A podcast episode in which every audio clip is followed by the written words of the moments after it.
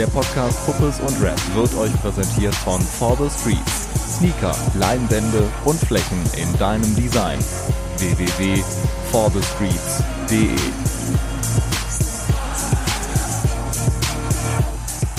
Und damit ihr auch etwas Schönes von Fuppes und Rap dieses Jahr zu Weihnachten bekommt, gibt's die neue Folge noch vor dem Fest. Ist dieses Jahr ja bekanntermaßen alles ein bisschen anders. Trotzdem konnte ich mich mit Falk äh, sogar persönlich treffen, mit Abstand natürlich. Ist äh, insgesamt deswegen, wahrscheinlich auch wegen der Nähe, ein bisschen persönlicher geworden. Mit Falk habe ich über Weihnachten, Pilze, seine Jugend, psychische Gesundheit, den MSV Duisburg und Ivo Grilic, Kicken auf Parkplätzen sowie die Sucht nach FIFA und Pro Evo gesprochen. Ist also viel drin im Podcast. Hoffe, das gefällt euch. Wenn ihr Bock habt, äh, könnt ihr den Podcast natürlich gern mit euren Liebsten teilen, ihn unterm Weihnachtsbaum pumpen und auch gern auf Apple Podcast bewerten. Auch auf Instagram sind wir. Schaut einfach mal unter Fuppes und Rap das Ganze zusammengeschrieben. Bleibt mir jetzt zum Abschluss nur noch zu sagen, viel Spaß mit der dritten Folge Fuppes und Rap. Der Podcast Fuppes und Rap wird euch präsentiert von For the Streets. Sneaker, Leinwände und Flächen in deinem Design. www.forthestreets.de Fuppes und Rap ist hier und es grüßen euch der Weihnachtssebastian und der Christmas Falky. Ja, ich Grüße bin der dich. Christmas Falky. Hallo, schön hier zu sein. Ich bin, ich bin zwar derjenige mit dem, mit dem Christmas äh, Pullover heute, aber du bist auch total im, im Weihnachtsmodus, wie ich, wie ich dir natürlich ansehe, weil du total glücklich bist und all das, äh, all der ganze Weihnachtstrubel um dich herum, der mega eingeschränkt ist in diesem Jahr, dich natürlich äh, freuen lässt. Und auch äh, Weihnachten an sich natürlich, ist ja ganz klar. Wie feierst du denn Weihnachten? Ich, ich feiere dieses Jahr Weihnachten zum ersten Mal ganz alleine mit meiner Freundin nach neun Jahren. Und ich bin auch zum ersten Mal, seit wir zusammen sind, so richtig in Weihnachtsstimmung. Ist das so? Ja, Wie tatsächlich. äußert sich das bei dir? Ich hab, Trägst ja, du Christmas-Pullis? Ich habe ihr einen Adventskalender gemacht. Ich habe äh, einen Weihnachtsbaum gekauft. Ich Ah. wollte sonst nie einen Weihnachtsbaum in der Bude haben. Äh, Wir haben geschmückt, wir haben Weihnachtsmucke gehört. Vielleicht werde ich auch irgendwann noch Kekse backen. Boah, ich habe richtig Bock. Ich habe auf der Arbeit für die Jungs äh, Weihnachts Weihnachts-Adventskalender gemacht. Wir haben gewichtelt unter den Kollegen. Es ist alles sehr schön und weihnachtlich im Moment. Richtig schön. Hängt das, äh, diese Weihnachtsstimmung ein bisschen mit deinem Job zusammen, dass du, dass du für die, für die Kinder, du bist Erzieher, das kann man vielleicht im Vorhinein schon mal vorher sagen, ein bisschen Weihnachten, naja, spielen ist ja Quatsch, aber Weihnachten so ein bisschen größer machst, als es, als es vielleicht aktuell ist überhaupt? Nee, ich glaube, ich bin einfach nur dieses Jahr echt glücklich. ich war, ich, manchmal bin ich auch so ein bisschen missgünstig, ne? Und in der Zeit, wenn es mir richtig schlecht geht, und mir ging es die letzten Jahre oft viel schlecht, ähm, dann ist man sauer darauf, wenn, wenn andere Leute so glücklich sind. Und jetzt bin ich dieses Jahr aber der, auf den man sauer sein kann, weil er so glücklich und weihnachtlich dieses Jahr ist. Und, aber du äh, kannst es den Leuten leider nicht äh, vor Augen halten, weil es keine Weihnachtsmärkte gibt und du das nicht jedem sofort ins Gesicht klatschen kannst. Du musst quasi dein privates Umfeld mit deinem Glück nerven. Vielleicht ist auch das Geile, dass es dieses Jahr keine Weihnachtsmärkte gibt, weil die finde ich Ja. tatsächlich, letztes Jahr war ich zwar mit, mit Familie einen Tag auf dem Weihnachtsmarkt äh, zum Glühwein trinken, was wir auch vorher noch nie gemacht haben. Das war der Startschuss vielleicht sogar. Vielleicht ist es das. Ähm, aber ich finde Weihnachtsmärkte halt trotzdem irgendwie, ne, wenn Kinder dabei sind, ist das nice, dann ist das super toll. So, weil für die auch alles neu ist und schön und besonders. Aber sonst ist, also, du läufst halt vom Würstchenbude zu Würstchenbude und manchmal hast du halt Champignons dazwischen, ne? Und, irgendwie war es das. Das kennt man ja. Irgendwann streut das Leben Champignons ein. Das ist wirklich nicht so cool auf jeden Fall. Äh, Fraktion Pilze oder Fraktion keine Pilze? Auf jeden Fall Pilze. Ja, okay, dann, dann, dann kommen wir da nicht überein. Ich, ich mag das echt nicht. Die Konsistenz ist ganz, ganz weird auf jeden Wichtig Fall. ist, dass die, die müssen richtig schön kross angebraten sein. ah, okay. Guck Ne? mal. Also ich Das bin auch noch auf nicht. jeden Fall so, ich verstehe das voll und ganz, wenn Leute sagen, die Konsistenz von Pilzen richtig schlimm. Ganz schlimm sind die aus dem Glas, finde ich. Also wenn, dann müssen das schon frische sein und die müssen auch gut gebraten sein und gut gewürzt und dann ist, äh, ist es schön. Sie hörten Kochfalk und äh, damit auch einen Tipp für alle, die, die über Weihnachten vielleicht noch ein Pilzrezept äh, gesucht haben. Wir haben gerade schon darüber gesprochen, dass du Erzieher bist, dass du äh, mit den Kids dann auch Weihnachten richtig äh, feiern kannst. Ähm, vielleicht noch ganz kurz, wir haben vorhin schon ein bisschen drüber gesprochen, aber damit wir es nochmal on tape quasi haben, du bist in einer jungen Wohngruppe. Was macht man da als Erzieher? Ähm, in erster Linie ganz viel aushalten, dass die Jungs nämlich genau die gleiche Scheiße machen, die man selber auch mal gemacht hat. Und ähm, ansonsten, man berät, man ist einfach da, hört zu Man äh, spielt natürlich auch mit den Jungs, gerade in der jungen Wohngruppe. Und für mich ist das auf jeden Fall super wichtig, weil ich ja generell auch nicht so einem Stereotypen-Bild von Mann entspreche, finde ich das ganz. Ich spiele damit gerne auf der Arbeit auch. Und äh, ich, bin der, ich bin der Typ, der den Jungs auch auf jeden Fall mal eine Umarmung anbietet. Mhm. Ne? Und wenn die Nein sagen, dann ist das auch cool. Und es hilft oft, wenn ich meine Ruhe haben will vor den Jungs, weil ich irgendwie was machen muss, dann sage ich, boah, willst du eine Umarmung, ne? Und dann sind die alle super schnell weg.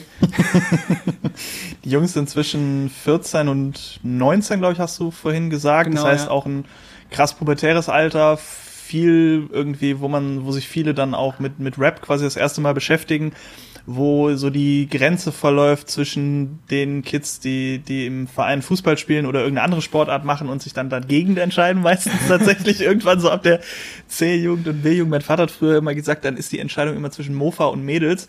Es gilt vielleicht heute nicht mehr, es ist vielleicht so ein 90er-Ding oder 80er-Ding gewesen. Heute ist es wahrscheinlich eher so zwischen, zwischen Cloud-Rapper und, und, äh, und sonst irgendwas sich entscheiden. Ja, Facts. Ähm, Facts wahrscheinlich einfach. Ja wenn du, wenn du mit den äh, Kids zockst und denen dann auch so ein bisschen die, äh, die Welt erklärst, vielleicht ein bisschen ins Groß so, aber du bist ja auch schon äh, für die ein sehr erfahrener, ne? wenn man sich überlegt, wie erwachsen Menschen mit Mitte 20, Anfang 30 gewirkt haben mit 15.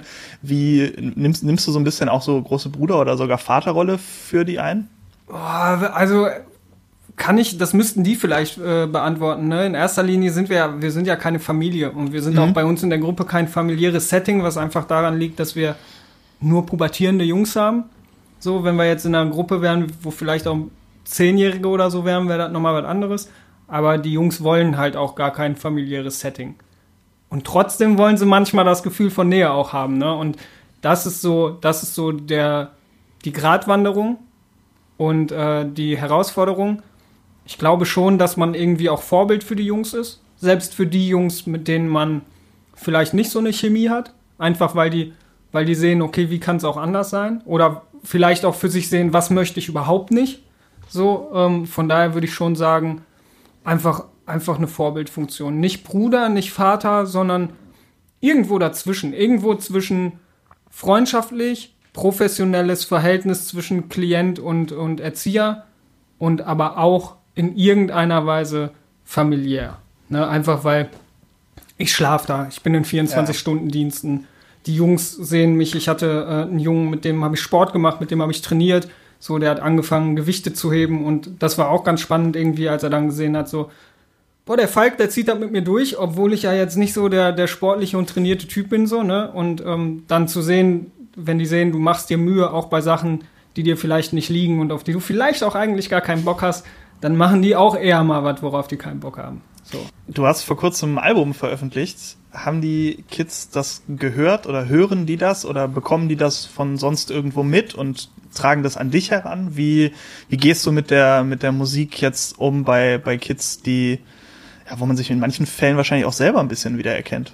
Ich gehe da ganz offen mit um. So, die Jungs wissen alle, dass ich Musik mache. Die Jungs wissen alle, dass ich, äh, dass ich Battles mache. Ähm, ich schreibe auch manchmal, wenn ich Ruhe auf der Arbeit habe, dann schreibe ich auch ein Battle oder einen Text auf der Arbeit und äh, manchmal sitzt dann auch einer dabei im Büro und hört den Beat mit oder so und äh, letztens habe ich einen unveröffentlichten Song gezeigt, zwei Jungs fanden die richtig geil. Hm, die feiern das nicht unbedingt, zumindest nicht jeden Track, einfach weil die Jungs eine andere Art von Rap hören und ähm, das ist auch okay.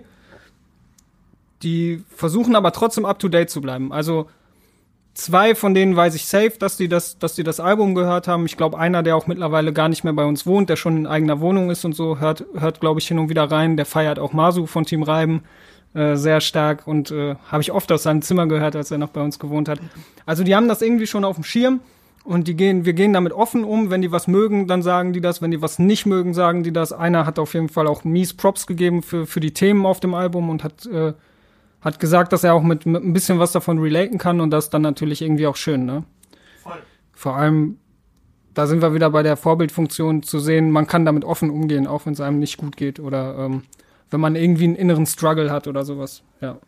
Bitter heißt das Album. Äh, da gibt es auch einen Track zu, der genauso heißt auf dem Album. Man sagt dann immer Titeltrack. Ich weiß gar nicht, ob das so mal so maßgebend ist, weil so, also es, es beschreibt natürlich enorm viel, was du erlebt hast und du verarbeitest auf dem Album auf jeden Fall auch deutlich mehr oder vielleicht sogar fast alles. Ich kann ich nicht bewerten, aber ich würde sagen viel, viel mehr als auf den anderen Songs, die ich so von dir kenne. Ähm, wie tief war oder wie, wie tief geht das deiner Meinung nach rein, das Album, in dich? Also wie viel Falki hat man da jetzt rausgeholt aus, aus dir? Oder hast du selber, das hat ja niemand gemacht, du hast dich ja, ja dazu entschieden, das zu machen. Und äh, meiner Meinung nach sehr gute Entscheidung, ähm, das zu machen, weil das, glaube ich, so, also man hat dir die Ehrlichkeit angehört. Wie tief äh, musstest du graben oder hast du gegraben? Boah, schwer zu sagen. Also bei manchen Songs mehr und bei manchen weniger. Also der Titeltrack war halt ganz das, das war nicht geplant, dass ich den schreibe. Das ähm, war inhaltlich so überhaupt nicht gewollt. Das war einfach, ich habe angefangen zu schreiben und äh, ich, ich hatte diesen Beat gehört und wollte was ganz anderes machen und von jetzt auf gleich kam halt der Text und ähm, beziehungsweise die, die ersten vier oder acht Zeilen und dann habe ich irgendwie zwei, drei Monate dran geschrieben insgesamt. Und äh, da musste ich schon irgendwie, das war schwierig, weil ich gucken wollte, okay, wie viel möchte ich von mir preisgeben? Auf welche Art und Weise. Mir war wichtig, dass es schon ähm, so echt und so, so ehrlich und so chronologisch wie möglich ist, äh, dass, dass nichts verfälscht wird, aber gleichzeitig, dass auch in dieses Konzept von dem Song passt. Dass es einfach ein cooler Song ist, den man auch hören kann. Aber zu sagen, wie viel ich jetzt von mir preisgegeben habe, kann ich schlecht sagen, weil ich glaube, dass es auch immer noch ganz viele Sachen gibt, die ich nicht verarbeitet habe. Weder für mich selber noch in Songs. So und ähm, irgendwann kommt dann vielleicht der Rest noch. Jetzt, jetzt bist du ja nun mal Erzieher ähm, und kennst dich mit Verarbeiten von, von Erlebnissen aus der Jugend, die bei den Kids natürlich noch viel akuter sind als jetzt als das, was du ähm, gesagt hast, aus selber therapieren funktioniert nicht. Das weiß jeder, der mal Problemchen hatte, so. Das ist ganz, ganz schwierig. Aber äh, dieses Klischee, was immer rauskommt, so der Musiker, der schreibt etwas auf, äh, ist auch egal, ob's ob's Rap ist oder andere Musik, und dann geht's ihm besser, dann, dann fließt das alles aus ihm heraus. Kannst du das jetzt so auch nach ein bisschen längerer äh, Zeit, wo das Album draußen ist, kannst du das so bestätigen? Vielleicht auch mit dem Feedback, was du bekommen hast, weil zumindest laut dem, was du auf Instagram gepostet hast, war das sehr, sehr viel, was da mhm. gekommen ist, was ich mir auch sehr gut vorstellen kann, weil ich das regt dazu an, darauf zu reacten. Also das Album ist im Prinzip wie so eine Insta-Story, wo ganz viel drin ist und wo man ganz viel zu sagen möchte. Ähm, um auf die Frage zu kommen, jein, weil ich hätte das Album nicht geschrieben, wenn ich keine Therapie gemacht hätte. Ich habe halt äh, vor gut zweieinhalb Jahren, glaube ich, angefangen, eine Therapie zu machen, wegen einer Suchtproblematik und wegen Depressionen. Und ähm, ohne die Therapie wäre ich nicht dazu in der Lage gewesen, über diese Sachen zu sprechen, weil ich sie nie verbalisiert hatte. Und ähm, ganz viele Sachen, die in, ganz viele Prozesse, die in mir abgelaufen sind in den letzten Jahren und ganz viele, ganz viele Handlungen, die ich gemacht habe, habe ich aus einem bestimmten Grund getätigt und äh, weil viel auch Bewältigungsstrategien sind und durch die Therapie, durch die Gespräche konnte ich, konnte ich viel erkennen und konnte dann überhaupt erst auch auf Songs so ehrlich zu mir selber und zu den Leuten sein, wie ich es dann am Ende auf dem Album war. Und die Songs haben mir auch nochmal dabei geholfen, die Sachen zu verarbeiten, die ich in der Therapie überhaupt nicht bearbeitet habe, weil es war keine tiefenpsychologische Therapie, es war keine, keine Therapie, wo wir viel in, in meine Biografie gegangen sind sondern wo wir akute Probleme gelöst haben. Von daher ist es ein Zusammenspiel. Musik ist auf jeden Fall therapeutisch. Musik, zumindest in meinem Fall, ist aber oder ersetzt keine Therapie, sondern es hat nur funktioniert, weil ich beides gemacht habe. Und weil ich äh, in den Gesprächen in der Therapie viel über mich gelernt habe und auch viel gelernt habe, dass ich zwar eine Person brauche, einen professionellen Helfer oder in meinem Fall eine Helferin, dass ich aber viel mir selbst erarbeitet habe und dass es einfach nur war, dass da jemand da war, dessen Job es war, mir zuzuhören und in dieser Dreiviertelstunde vielleicht zwei Fragen zu stellen und dann laber ich die ganze Zeit und merke in diesem Gespräch mit mir selber, ah, ja, Mann. So, und ich glaube, das hat man ganz oft. Und ich glaube, dass man ähm, dass man einfach jemanden außerhalb braucht dafür auch manchmal, auch aus Respekt vor dem eigenen Umfeld und vor sich selber. weil man, ähm, wenn ich mit allen Problemen nur zu meinen Freunden gehen würde, die haben ja selber auch ganz viele eigene Probleme und das ist nicht deren Job. Es ist klar, Freundschaft bedeutet füreinander da zu sein, aber die können nicht meine Probleme lösen. Und die können auch nicht immer da sein, wenn ich Probleme habe. Und deswegen ist das, glaube ich, sehr wichtig, ähm, wenn man merkt, mir geht es nicht gut, sich einzugestehen, dass eine Therapie voll nice sein kann, mhm. wenn man die richtige Person dafür findet. Und den Schritt wahrscheinlich auch macht, sich selber zu, zu gestehen, dass man mal Hilfe braucht. Genau. Das und, nehmen ja auch die wenigsten an. Und das ist ja nur der erste Schritt, zu sagen, okay, ich brauche Hilfe oder mit dem Umfeld zusammen zu erarbeiten, dass man Hilfe braucht, ist der erste Schritt. Und der zweite Schritt ist dann, diese Hilfe zu suchen. Und der dritte Schritt ist, diese Hilfe zu kontaktieren. Und der vierte Schritt ist, diese Hilfe überhaupt anzunehmen und konstant anzunehmen. So, und deswegen ist das für viele Leute sehr schwierig, weil wenn man das alleine machen muss, dann kann das super schnell überfordern. Ne? Und ich glaube, dass, dass da super viel das Umfeld auch gefragt ist, ähm, nicht nur zu sagen, du brauchst Hilfe, sondern auch anzubieten, zu sagen, okay, ich kann dir vielleicht nicht helfen, aber ich kann dir dabei helfen, dir Hilfe zu suchen. Weil das ist das Schwierige.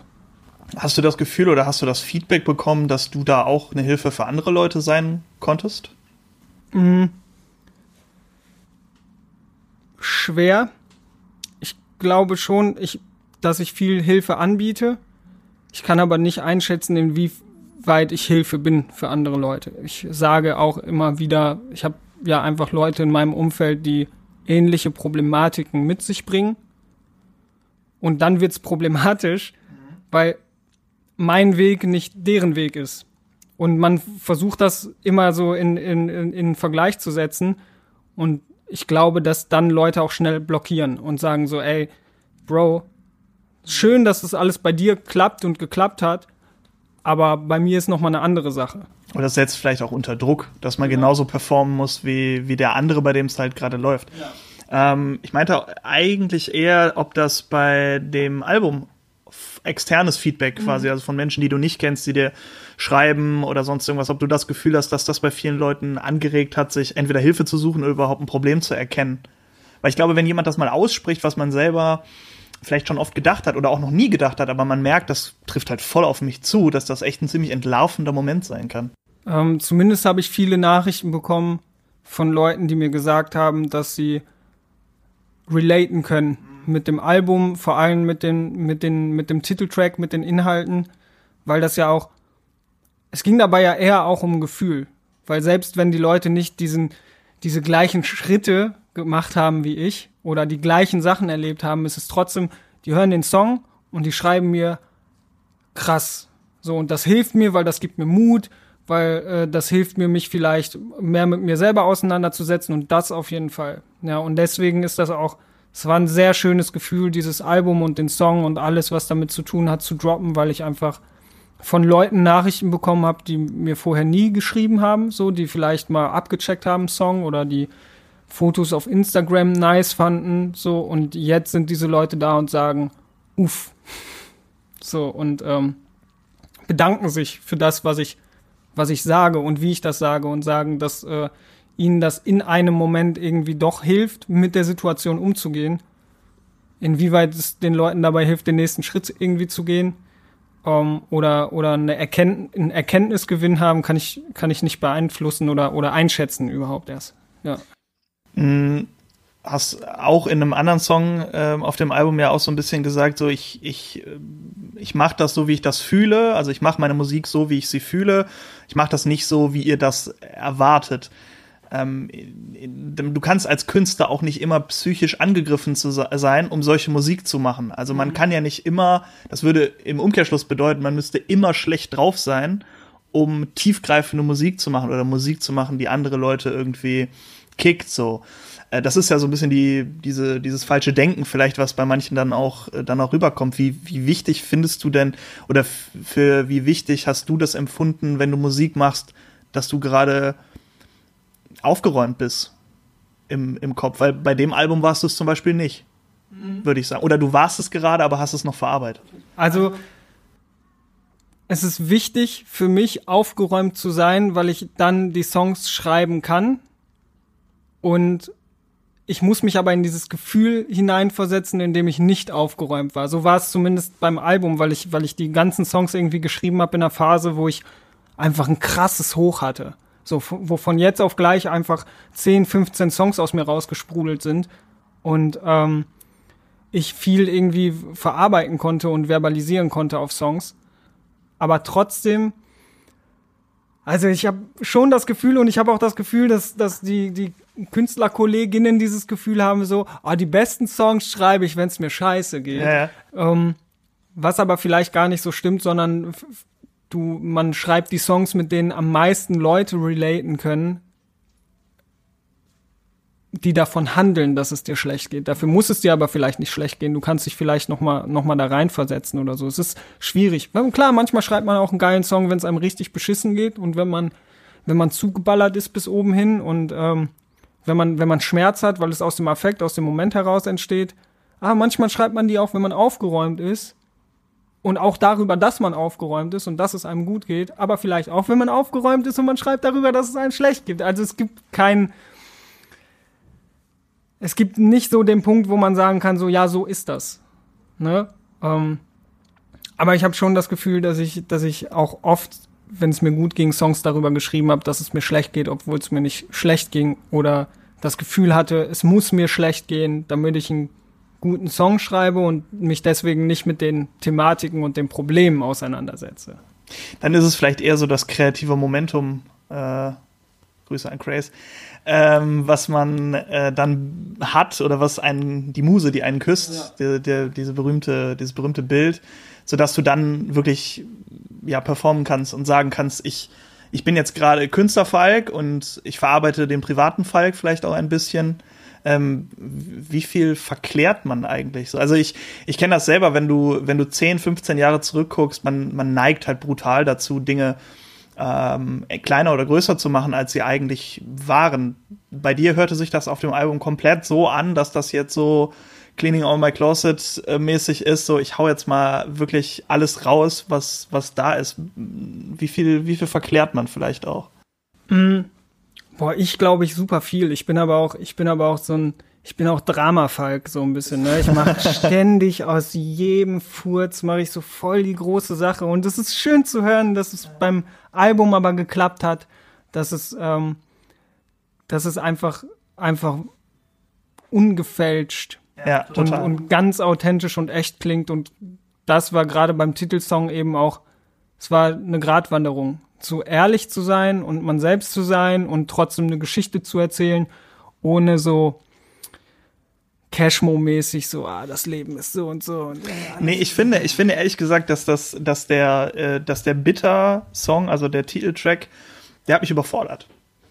Also der hat mich beim ersten Hören komplett überfordert, weil das, das kommt Pattern nach Pattern nach Pattern nach Pattern, Facts, Facts, Facts, Facts. Und das sind alles Sachen, die man vielleicht mal so in Ansätzen bei dir aus den Battles rausgehört hat. Oder man wusste, dass du vielleicht nicht unbedingt immer das einfachste Leben hattest, aber wer hatte das schon? Mhm. Jetzt hat das sich aber ein bisschen so angehört wie Geständnisse von einem, von einem Mörder, so, also äh, hier spricht True Crime äh, Genre äh, aus mir, ähm, der halt einfach auspackt. Also du hast halt, deswegen auch diese, dieser Ehrlichkeitsvergleich, das war halt, wirkte zumindest auf mich halt null verklärt. Deswegen wollte ich einfach mal wissen, ob du das Gefühl hast, dass das verklärt. Nee, bei dem, bei dem Song nicht. So, ähm, es stellte sich irgendwann die Frage, okay, ist das vielleicht ein bisschen zu viel? Ist das overacted? Ist äh, die, der Beat zu so und so? Ist die Stimme zu so und so? Aber es ist so, ja, auch wenn, wenn vielleicht, deswegen, ich sag ja direkt am Anfang, dass ich Trennungskind bin und dass es super vielen Leuten so geht und das auch voll was Normales ist so für mich, aber trotzdem ist das super scheiße, wenn du in der Situation bist. Und das ist der Song. Der Song, ich sage ja keine Sachen wie, ich habe sechs Wochen auf der Straße gelebt. So, ich, ich sage nicht, ich habe das und das erlebt und musste das und das tun, um so und so auf, auf das Leben ist super schrecklich, mhm. sondern ich erzähle, wie schrecklich sich das für mich angefühlt hat in diesen Momenten. So, man kann sagen, boah, wow, du durftest nicht mit auf Klassenfahrt. So, ja, hey, erzähl das mal einem, der gerade frisch dahin kommt, so und ähm, nicht so viel Anschluss hat und dann geht's dem scheiße. Ich glaube, das ist der Unterschied zwischen es leben x hunderttausend Menschen in Deutschland auf der Straße. Fact, Zahl dahinter, statista.de, Nachrichten raus. Hingegen kleine Doku, zehn Minuten, du begleitest jemanden auf seinem Weg zur Essensausgabe oder ja. sowas in der Art.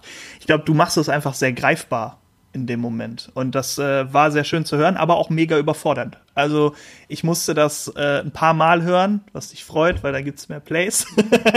aber ich glaube nicht, dass das der Ansatz war von diesem Song. Ähm, aber das war auf jeden Fall sehr, sehr beeindruckend. Beim zweiten Song, wir gehen mal ein bisschen dein Album durch, wenn, wenn du Bock hast. Äh, bei dem zweiten Song, wo es mir ähnlich ging, war bei, bei Marsmensch. Mhm. Äh, mit, mit Kakobi und jetzt musst du mir helfen. Malik. Malik, den ich, ist der auch aus dem Umfeld. Ja, genau. Reiben-Umfeld im Prinzip. Wir nehmen hier übrigens gerade im äh, Team Reiben Headquarter in Duisburg auf. Das habe ich noch gar nicht gesagt. Das ist mein erster Podcast. Vis-à-vis -vis natürlich mit äh, mit Abstand und allem möglichen, aber wir nehmen hier im, im Reiben Headquarter auf und äh, da ist ein Name, der auf dem Album war, aber äh, noch nicht bekannt, sicherlich äh, interessant. Wo, wer ist das, wo kommt der her und warum singt er so schön? Malik kommt aus Krefeld, ist, ist Singer, Songwriter, Rapper auch mittlerweile, äh, rappt einfach, kann krasser rappen als wir alle eigentlich, so, weil er auch seine Stimme so krass unter Kontrolle hat. Äh, kommt aus, aus so nicht Big Band, aber schon so aus so Kapellen, Bands, Live, Jam Sessions. Kakobi hat den irgendwann mal in Mörs kennengelernt auf auf einer Open Mic, wo einfach viele geile Drummer, Bassisten, Gitarristen waren und äh, beide sich so ein bisschen ausprobiert haben und äh, jetzt hängt man halt schon super lange zusammen. Er hat auch schon ein, zwei, ein, zwei Songs rausgedroppt, ähm, Blumen mit Masu zum Beispiel oder Ich komm klar, absolute Hörempfehlung. Ähm, auch ein Song über Depressionen, der äh, vielleicht im ersten Moment gar nicht so wirkt, aber ich habe sehr oft zu diesem Song geweint, auf jeden Fall. Okay, auch, auch hier wird Real Talk gemacht. Also Malik auf jeden Fall auschecken. Der ist auf dem Song Marsmensch drauf, singt die Hook. Äh, Kakobi ist mit drauf, dein, dein Teampartner, der wahrscheinlich den meisten bekannt ist aus den Battles, äh, die ihr zusammen gemacht habt und natürlich aber auch, weil er, weil er schon etwas länger Musik äh, released. Ähm, ihr habt den Song zusammen gemacht ich äh, besonders hängen geblieben ist mir so die, der erste Part von Kakobi tatsächlich, weil der unglaublich abstrakt ist im ersten Moment. Also er erzählt irgendwie von Space Cadet und keine Ahnung, äh, also sehr, sehr abstrakt wirkend und er wird halt, äh, wir haben vorhin im Vorgespräch schon mal über Ringschlüsse gesprochen, also Sachen, die anfangen und dann irgendwann wieder enden und ich finde, das ist halt so das perfekte Beispiel dafür. Ähm, wie ist, wie ist das zustande gekommen? Typische TV-Straßensound-Frage Entschuldigung, aber ähm, wie ist das zustande gekommen, dass ihr das zusammen gemacht habt und ähm, was ist für dich so die Quintessenz aus dem sehr deepen, schönen, angenehmen Song? Äh, ich, hatte, ich hatte diesen Beat von, von Schnudi ähm, und ich habe direkt den Part gemacht und ich wusste so, ey, da muss der Kevin mit drauf. Also ich wusste einfach von Anfang an, ich habe den Part gemacht, da muss der Kevin mit drauf. Zum einen, weil der Kevin mit der Thematik relaten kann, auf eine andere Art und Weise als ich. Plus, der Kevin hat einfach eine ganz andere Idee davon, wie Themen in Songs aufgegriffen werden. Und das finde ich immer schön, weil es ist, es passt immer zusammen, aber es ist auch komplett unterschiedlich. So, und das hört man auf dem Song wieder. Ich bin, du sagst, der Kevin, Kevins Part ist sehr abstrakt, das sehe ich genauso. Und meiner ist halt aber direkt wieder, ich halte jetzt dieses Schild hoch und auf dem steht steht genau das. So. Und ähm, deswegen war das so schön. Und wir haben, ich habe ihm den Part gezeigt und wir haben dann zusammen die Hook geschrieben. Und ähm, dann hat es super lange gedauert, bis er einen Part fertig hatte. So. Und äh, dann haben wir aufgenommen und es war so, hm, wie wir uns die Hook vorgestellt haben, das haben wir nicht umgesetzt bekommen, weil wir einfach die, die Stimme, so wie sie sein sollte, einfach nicht getroffen haben. Und Malik war im Studio und wir haben direkt gesagt, so, boah, ja, Mann, du, du kriegst das safe hin. Ganz genau. Äh, und die Quintessenz ist, ähm, es geht halt um, um Männlichkeitsideale und einfach darum, was die mit mir gemacht haben. So, das, das war für mich der Aufhänger von, von diesem Song und dieses, ich fühle mich ich fühle mich einfach dann nicht dazugehörig oder ich habe mich nicht dazugehörig gefühlt in der Jugend und ich hatte super lange damit zu kämpfen und es sind ja Sachen, mit denen ich mich immer noch auseinandersetzen muss, wenn Leute mir in Kommentaren schreiben, ich dürfte in Battles oder auf Songs nicht wütend klingen, weil ich bin ja der lustige Falk und deswegen muss ich, muss ich das so und so machen, weil ich sehe so und so aus. Und das, das nervt mich, das nervt mich einfach. Und mich nerven Sachen wie, ich habe eine Zeile gesagt, ich lasse mir nicht erklären, wie ich, wie ich riechen darf. Mich nervt es, wenn, wenn ich ein Parfum auftrage und jemand sagt zu mir, oh, das ist aber ein Frauenparfum oder das Duschgel ist ein Frauen oder das Deo. Mhm. So, nee. so. Kurz mal äh, Shoutouts an alle Frauenpflegeprodukte, äh, die mega sind zum Teil. Also äh, Spülung ist äh, ein Thema. Ich möchte kurz mit dir über Spülungen reden. Oh, ey, gerne. also wirklich, äh, ich habe das äh, erst, ich habe das Glück erst, seitdem ich regelmäßig äh, Frauen in meiner Wohnung habe, sagen wir es mal so, ähm, und seit einiger Zeit auch nur eine Frau. Ähm, und was das für ein Gamechanger ist, oder? Ja, es gibt, also ganz kurz für mich persönlich, gab es in den letzten drei, vier Jahren gab es zwei Gamechanger. Das eine war Spülung und das andere war Physiotherapie, aber da können wir vielleicht nochmal irgendwann anders drüber reden. Bräuchte ich vielleicht auch, also wenn du da jemanden kennst. Für Rücken auf jeden Fall, ja, es, es ist ein Tacken weiter weg, aber ich hätte auf jeden Fall jemanden, da reden wir gleich nochmal gerne drüber. Ähm, aber die beiden Gamechanger gab's. Äh, also ich kenne so so Sios Sachen und so weiter und auch so äh, wie heißt das Schauma Gedöns mhm. und so. Ähm, aber das habe ich auch schon erlebt. Also wenn du Parfum aufträgst oder wenn du mit einer Spülung unterwegs bist, die ja dementsprechend riecht, ob es jetzt Kokosnuss ist oder Haselnuss oder äh, Vanille oder sonst irgendwas, das ist schon das ist schon krass. Ähm, wie wie sind da so negative Erfahrungen oder auf dich zugekommen? Also hat dann jemand einfach gesagt, du riechst wie eine Frau oder? Ja, halt so. Also erstmal, mittlerweile ist es ja, ich bin erwachsen, ich bin mir meiner selbst ziemlich bewusst so mittlerweile. Ähm, ich habe da nicht mehr so mit, mit zu strugglen, aber ich hatte da, wie gesagt, als Jugendlicher super dran zu knabbern. Weil gerade in der Pubertät ja so viel auf dich einprasselt. Wer die Serie noch nicht kennt, Big Mouth äh, ist absolute Empfehlung. Ähm, da kriegt man vielleicht auch noch mal ein paar Flashbacks. Kann man auf jeden Fall gucken auf äh, Netflix. Ähm, ich hatte als Jugendlicher super lange Haare. Ne, bis ich zwölf war oder so, hatte ich super lange Haare. Ähm, und da habe ich halt auch schon Spülung benutzt. Ne, und das war cool, weil es war ein gewisses Alleinstellungsmerkmal, als äh, Junge ähm, so super weiche Haare zu haben. Aber es war halt auch, ja, die Mädels wollten mir dann halt an den Haaren rumspielen, aber das war's dann auch schon, ne? So, und dann war so, hm, ja, aber der, der benutzt ja Spülung.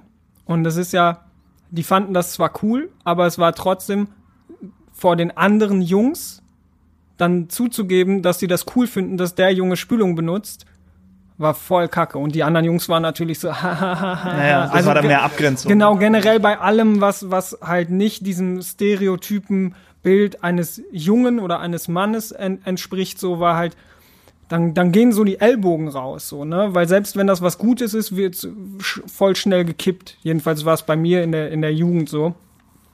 Äh, und es ist halt auch heute noch so, dass Leute sagen, was sollen die schwulen rosa Shirts? Mhm. So, was, was soll dies und das? Wie riechst du? Und äh, boah, es ist so, es ist anstrengend trotzdem noch so, ne? Weil das ist so ein Kampf, den hat man immer. Und für einen selber sind es ja auch irgendwie Nichtigkeiten. Also man macht das halt, weil man das Gefühl hat, dass das schön ist oder weil man das Gefühl hat, dass man das gerade haben möchte. Ja, genau. Also wenn du jetzt äh, ein Parfum aufträgst und dir gefällt das, dann denkst du ja nicht, ähm, das ist jetzt ein Frauenparfüm, sondern du denkst, das gefällt mir. Und die Freiheit, die du damit hast, äh, hier in Mitteleuropa oder Westeuropa, in dem wir sind, in dem wir sind, äh, ist ja auch, dass du das machen kannst. So, dass niemand an der Kasse sagt, entschuldigen Sie, das dürfen Sie nicht kaufen, das ist ein Frauenparfum. Genau. So, und das ist immer, ich finde es immer ganz gruselig, dass das für viele Menschen offenbar mehr Thema ist als für, für einen selber.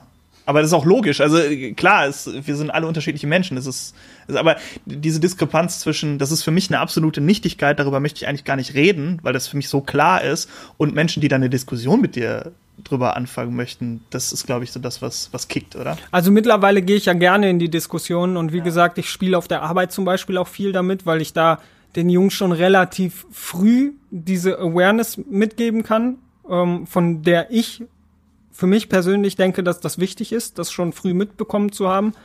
Ähm, aber ich gehe gerne in die Diskussion, weil mich das, der Ist-Zustand nervt mich und der Ist-Zustand ist immer noch halt wie er ist, so, ne, nämlich Rosa ist immer noch in der Regel für Frauen, auch wenn sich das jetzt langsam so ein bisschen aufweicht.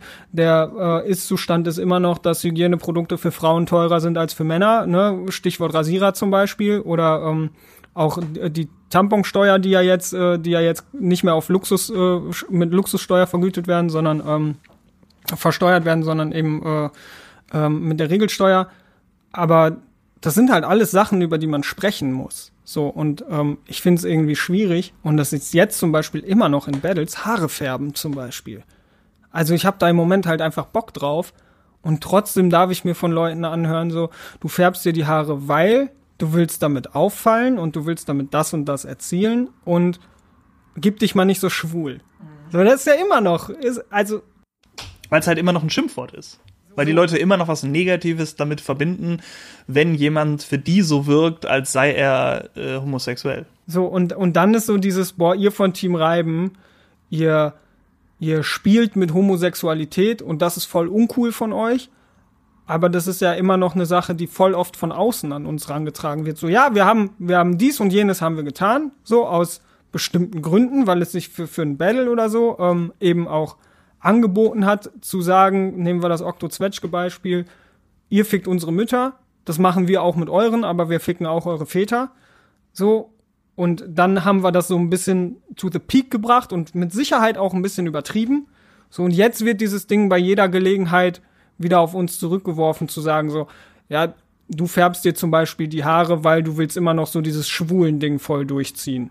So, nee, ich färb mir die Haare, weil ich da gerade Bock drauf hab. Mhm. So. Und ähm, das ist eine Schwierigkeit, weil ich glaube, dass das problematisch ist, wenn dieser Boomerang ständig so, so rübergeworfen wird.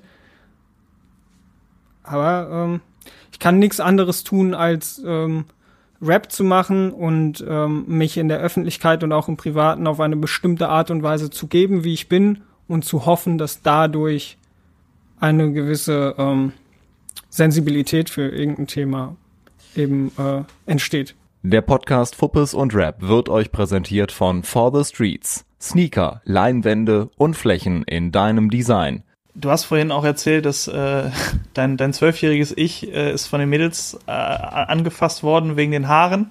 Ich glaube, dass das mit Team Reiben fast ähnlich gelaufen ist. Die Leute waren zwischendurch wahrscheinlich auch einfach ein bisschen neidisch, dass es dieses Movement gab. Und dann reibt man sich natürlich an den Dingen, die reiben, ha?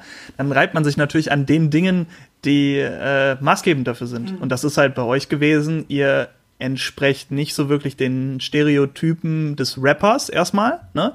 Also ihr bringt was in den Rap rein, was es vorher so in der Form, glaube ich, noch nicht gab, weil ihr der Meinung seid, dass das unterrepräsentiert ist und weil ihr das fühlt. Mhm. Ähm, die Shirts und so weiter, die führen halt, glaube ich, einfach dazu, dass Menschen das viel mehr mitkriegen und dass es denen die auch nervt so ein bisschen dieses Prinzip von, wenn überall um mich herum Ausländer sind und ich finde die total, oder ich finde die gar nicht so kacke, aber ich mich, mich stört das irgendwie so ein bisschen, dann bin ich irgendwann richtig gegen Ausländer. Ist vielleicht ein bisschen Quervergleich, aber ähm, hast du das Gefühl, dass es auch ein bisschen daran gelegen hat, hat, wie ihr das propagiert habt? Also, dass ihr das so offensiv verkauft habt, dass ihr das mit Merch gemacht habt, dass ihr das mit einer Flagge gemacht habt, dass ihr das mit dem Compliments. Ich fand ehrlich gesagt, so der Peak war eigentlich fast das Compliments Battle. Ja, genau. Also war, und dann war, danach war ja aber auch Schluss damit. Genau, genau ne? danach war Schluss. Also das, das ist ganz, das ist ganz interessant. Aber um nochmal zur Ausgangsfrage zurückzukommen, ähm, glaubst du, dass das ein Punkt war, wo ihr vielleicht ein bisschen selbstkritisch nachgefragt. Ich finde das, wie gesagt, null problematisch, aber wo ihr auch selber ein bisschen dran schuld ist Quatsch, weil ihr wolltet das so, aber wo ihr selber äh, euren Teil zu beigetragen habt? Ja, safe. Also ich mache ja, ich mache viele Sachen mache ich unbewusst, aber ich mache auch einige Sachen bewusst. so und ähm, dieses ganze Reiben-Ding so aufzuziehen, wie wir es aufgezogen haben, das war auch eine bewusste Handlung ne? weil du sagst es selber, wir haben, wir haben einen Kontrast äh, dargestellt zu dem, was, was irgendwie der Status quo ist oder war. Ähm, und das auch mit Absicht. Nicht, weil wir uns verstellt haben, sondern weil wir so sind. Und weil ich so bin. Das, und man kann uns mit Sicherheit auch, Brian Damage hat das mal in einem Battle gesagt, wir waren stückchenweise auch ein bisschen übergriffig, so safe, so mit unserem Verhalten und ähm, mit, mit, mit so dieser ganzen Ästhetik. Ähm, was mich hat so gestört, dass es daraus aber irgendwie kein oder wenig, wenig Lern, Lernprozess bei vielen Leuten gab, so. Und dass ich jetzt trotzdem seit drei Jahren immer wieder die gleichen Sachen sagen muss zu den Leuten, weil es immer noch ein Thema ist und weil sich das immer noch so weiterzieht. Bei allem, was, was ich jetzt mache, wird dann, wird dann gesagt, so, oh ja, dieses, dieses schwulen Ding, so dieses, oder dieses Androgyne oder sonst irgendwie was. Und das finde ich, finde ich einfach ein bisschen schade, weil, ähm, es zeigt mir, dass ich das auf jeden Fall, dass ich das zu Recht so gemacht habe, wie ich es gemacht habe. Aber es zeigt mir auch, dass äh, es irgendwie noch einen weiten Weg gibt, irgendwie, dass die, die Leute was, was mitnehmen davon oder ähm, einen Mehrwert daraus ziehen oder sich irgendwie eine, eine Veränderung einstellt. Hast du trotzdem das Gefühl, dass das aufweicht? Weil gerade so in den, in den Battles jetzt in der letzten Zeit bei, bei Diltily, in allererster Linie bei Diltily, so bei den anderen kann ich es nicht mehr so gut bewerten, ähm, merkt man ja schon, dass gerade wenn es in Richtung Sexismus geht, also stumpfer Sexismus, gibt noch genug anderen Sexismus, aber sehr stumpfer äh, Sexismus, äh, dass dann schon darauf hingewiesen wird, ähm, dass man das ja so nicht machen kann. Jetzt ist die Frage, ist das ein guter Engel, der funktioniert momentan, oder ist das wirklich die Überzeugung von den Leuten? Das muss man individuell entscheiden, weiß ich, liegt am Rapper. Aber glaubst du, dass das Trend ist oder dass das wirklich Einzug hält? Ich glaube, dass das Trend ist, weil es Einzug hält. Ja, okay. Weil, ähm, weil Leute wie Mikesh, weil Leute wie Anna, weil Leute wie auch Wolf und Joe Farrow mit dafür gearbeitet haben. Ne? Und ähm, einfach eine, eine Sensibilität entsteht dadurch, dass immer mehr Künstler von sich aus diesen Weg gegangen sind, weil, weil das deren Naturell entspricht und deren Mindstate so. Und ähm, wir sind ja nicht die Einzigen, die das gemacht haben. Wir haben es einfach nur, wie gesagt, einfach sehr offensiv und auch ein bisschen übergriffig gemacht so. Äh, und auch ein bisschen too much, so dass die Leute überfordert waren und da einfach keinen Bock mehr drauf hatten. So und vielleicht ist es ja auch, dass, dass das so gegen uns verwendet wird, einfach so eine Sache, okay, jetzt gibt's gegen, gegen diesen neuen Status quo, zumindest innerhalb dieser Liga, weil man, ich, ich finde, man kann schon sagen, dass das das Präsente ist mittlerweile. Dieses, äh, okay, ähm, mit, mit Rücksicht zu battlen. Und dass es da jetzt diese Gegenbewegung einfach wieder gibt aus der Community und aus, aus in dem, dem, dem Matchcard oder dem Roast, Roaster äh, irgendwie zu sagen, so, ey, nee, das wollen wir so aber nicht. So, vielleicht ist es auch das, ne? Aber ähm, da komme ich nicht zum Abschluss, weil jetzt gerade der Reflexionsprozess erst eingesetzt hat durch das hey, Gespräch so, ne? Alles cool alles cool. Ähm, ich ich finde es eigentlich äh, angenehm, wenn man das so gemeinsam reflektiert, weil das ist ja auch das, was es ausmacht, auch jetzt hier so ein Podcast, dass man danach dann im besten Fall den nochmal hört und sagt, ja cool, das hat mich irgendwie auf eine andere Art und Weise nochmal gekriegt. Mhm. Und ich glaube auch nicht, dass alle Leute ähm, die Battles schon geguckt haben und alle Leute wissen, wovon wir reden. Das heißt, wenn ihr noch nicht ganz genau wisst, was Falk und Team Reiben bei Diltily und Co. bisher geleistet haben, über das VBT haben wir jetzt gar nicht gesprochen, lassen wir aber heute vielleicht auch einfach mal raus. Ja, gerne. Ähm, dann äh, checkt das auf jeden Fall aus. Ähm, man kann ganz viel bei Falk und bei Team Reiben generell finden. Ähm, geht einfach auf YouTube und äh, gönnt Diltily, wie Shirin David das auch getan hat. 10.000k. Ich habe danach kurz mit Jamie geschrieben. Ich habe äh, ich hab dir das vor dem Vor Vorgespräch auch schon erzählt.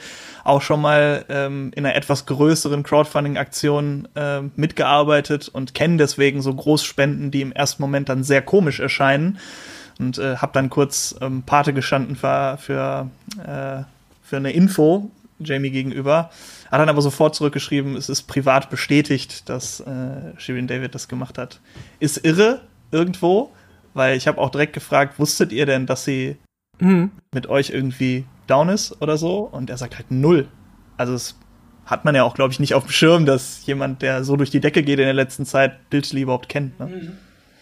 Wie hast du das erfahren? Mal ganz kurz äh, darüber äh, gesprochen. Hast du das überhaupt so direkt mitbekommen? Ja, ich habe es direkt morgens beim Aufstehen, ähm, weil Backspin das geteilt hat und ich habe es auch direkt gescreenshottet und irgendwie auf Social Media geballert und ähm, dann hat Diltily das eben auch äh, geteilt Und äh, ich habe mich, im ersten Moment habe ich mich super gefreut. So, ne, weil ich bin Künstler der Liga, so, ich habe ich hab bald ein Battle wieder so, das zahlt meine Gage mitunter auch. Das äh, gibt den Jungs irgendwie einen Spielraum, das gibt der Kultur einen Spielraum. Und jetzt sind so ein, jetzt ist so eine Zeit ins Land gegangen und ich bin so, hm, ich, ich bin skeptisch, ich bin kritisch. Äh, ich halte Shirin David für eine sehr kritische, streitbare Person. Ich halte den Zeitpunkt für sehr mh, mm, auffällig, tatsächlich. Ich halte die Summe für auffällig. Ich freue mich über die Summe, vor allem für die Jungs. Aber glaube, dass das in der, in der großen Wahrnehmung vielleicht ein bisschen zu Samaritermäßig wahrgenommen wird. Weil jetzt gerade die Diskussion nochmal wegen des Ghostwritings äh, Vollfahrt aufgenommen hat. Ähm, Shinedu Ede, der Bruder von Shima Ede, hat sich, hat sich gerade geäußert gestern. Ähm, ich habe heute.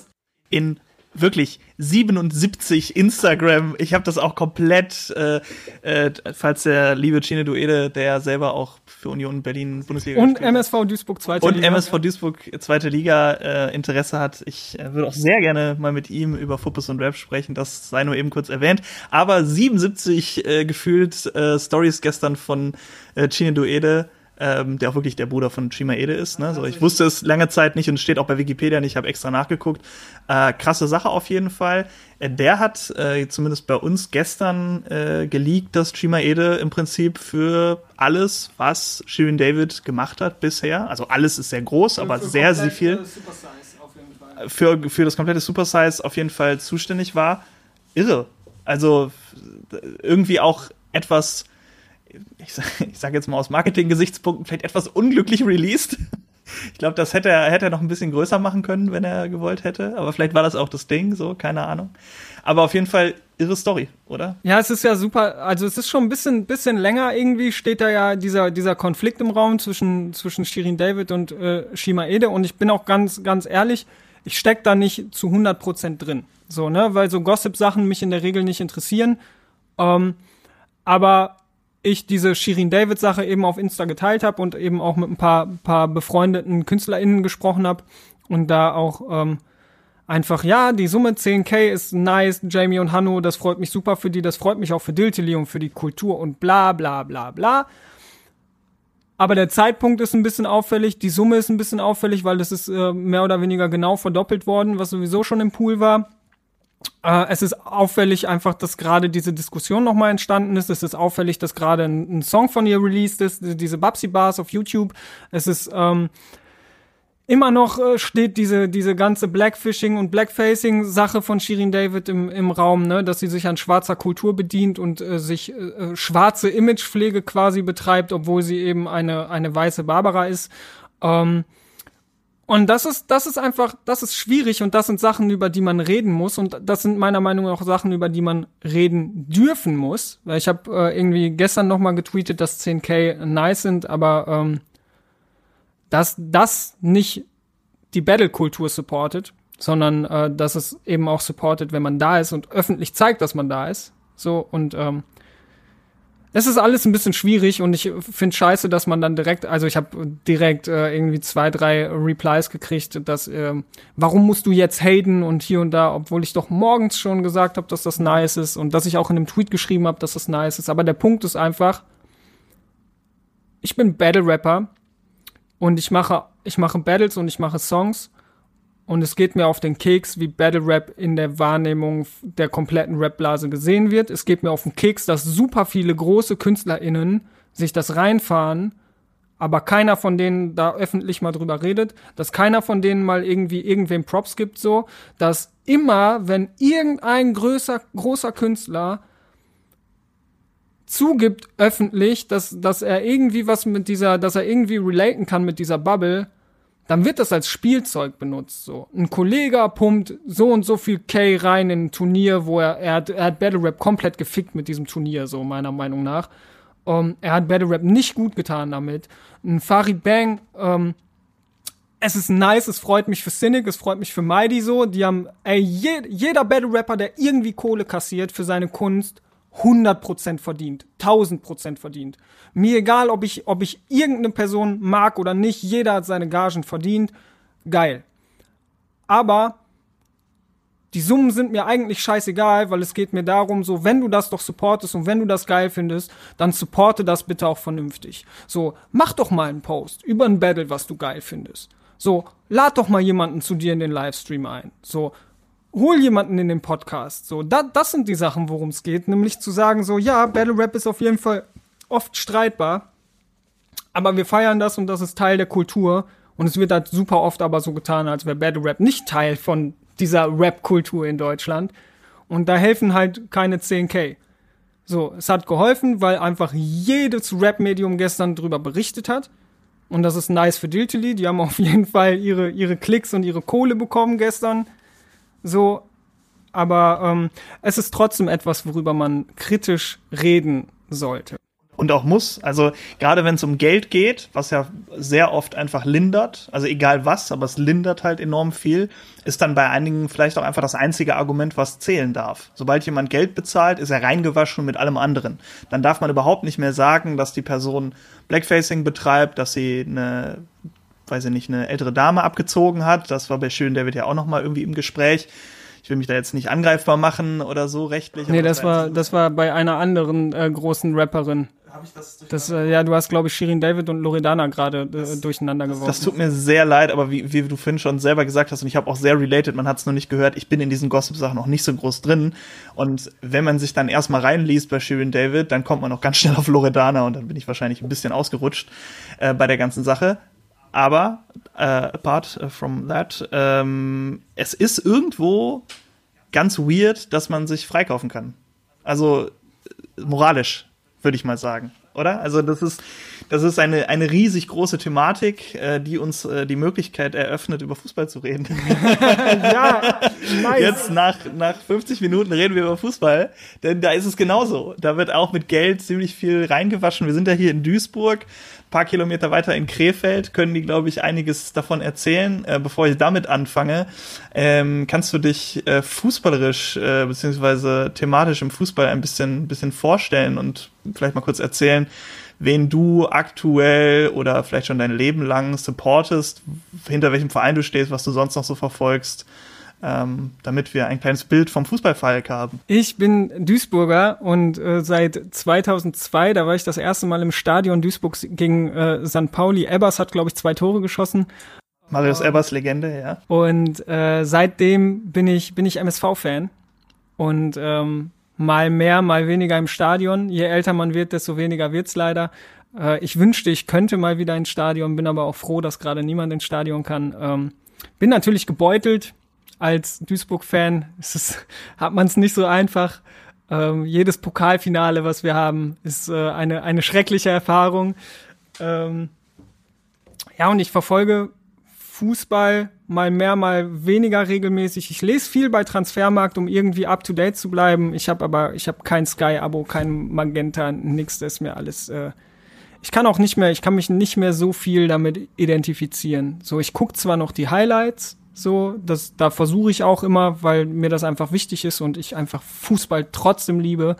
Aber ich habe keinen Bock mehr auf den ganzen Zirkus. Ne? Wenn ich in jeder Transferphase 70 Artikel darüber lese, ob Neymar jetzt wechselt oder ob Mbappé wechselt oder 70 Artikel darüber, ob Jaden Sancho jetzt wechselt, obwohl schon längst die Deadline abgelaufen ist, die Watzke äh, genannt hat, dann bin ich einfach genervt und ich bin genervt über Mino Raiola zu lesen und über Pogba und äh, es ist viel Zirkus. Ich fand, ähm, im Sommer ging es ja auch um diesen Sky-Reporter aus England, der dauernd nach Dortmund geschickt worden ist, weil dann doch wieder davon gesprochen worden ist, dass Jaden Sancho äh, nach England wechseln soll zu eigentlich jedem Verein, der da irgendwie unter den ersten zehn äh, in der Premier League äh, gespielt hat. Das fand ich sehr, sehr unterhaltsam. Da hat Sky selber auch, äh, oder Sky Sport News äh, HD hat er auch sehr lustig drüber berichtet, so nach dem Motto, meine, unsere Kollegen stehen hier gerade wie, wie Harry Hirsch damals von Otto äh, komplett sinnlos an irgendeinem Ort und versuchen zu berichten.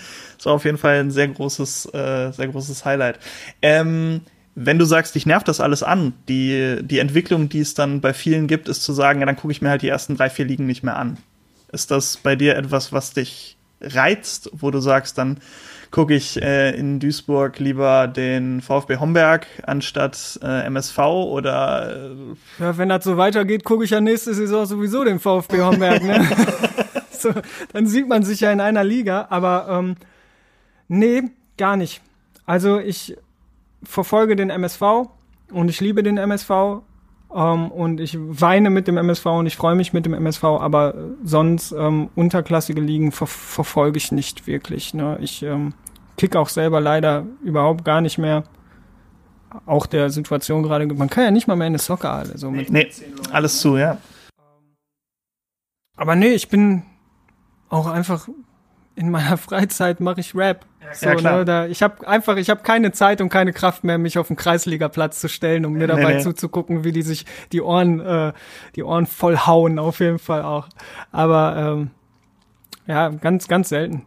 Aber du hast eine, eine kleine fußballerische Vita ja. als Spieler. Ich habe, äh, du hast vorhin gesagt, ab der C-Jugend fängt man dann so an, hier dies und das und ähm, Mofa oder Mädels so. Äh, ja, beim, ich habe in der C-Jugend aufgehört. Äh, Mädels waren mir wichtiger und ich bin auch, wie gesagt, ich bin eine kleine Diva und ähm, wenn man da nicht gespielt hat und der Trainer hat was gesagt, was einem nicht gepasst hat, dann war ich, ich war genau dieser Typ, den man nicht im Team haben wollte. Ja. Nicht, nicht besonders gut, aber wenn man dann nicht gespielt hat, am Rumheulen. Ja, genau der war ich. Was dann auch am Diskutieren? Ja, ist es Dis Diskutierfalk, ist schon wieder da. Kann ich sehr gut nachvollziehen. Ich war, ich war aber auch schlimm.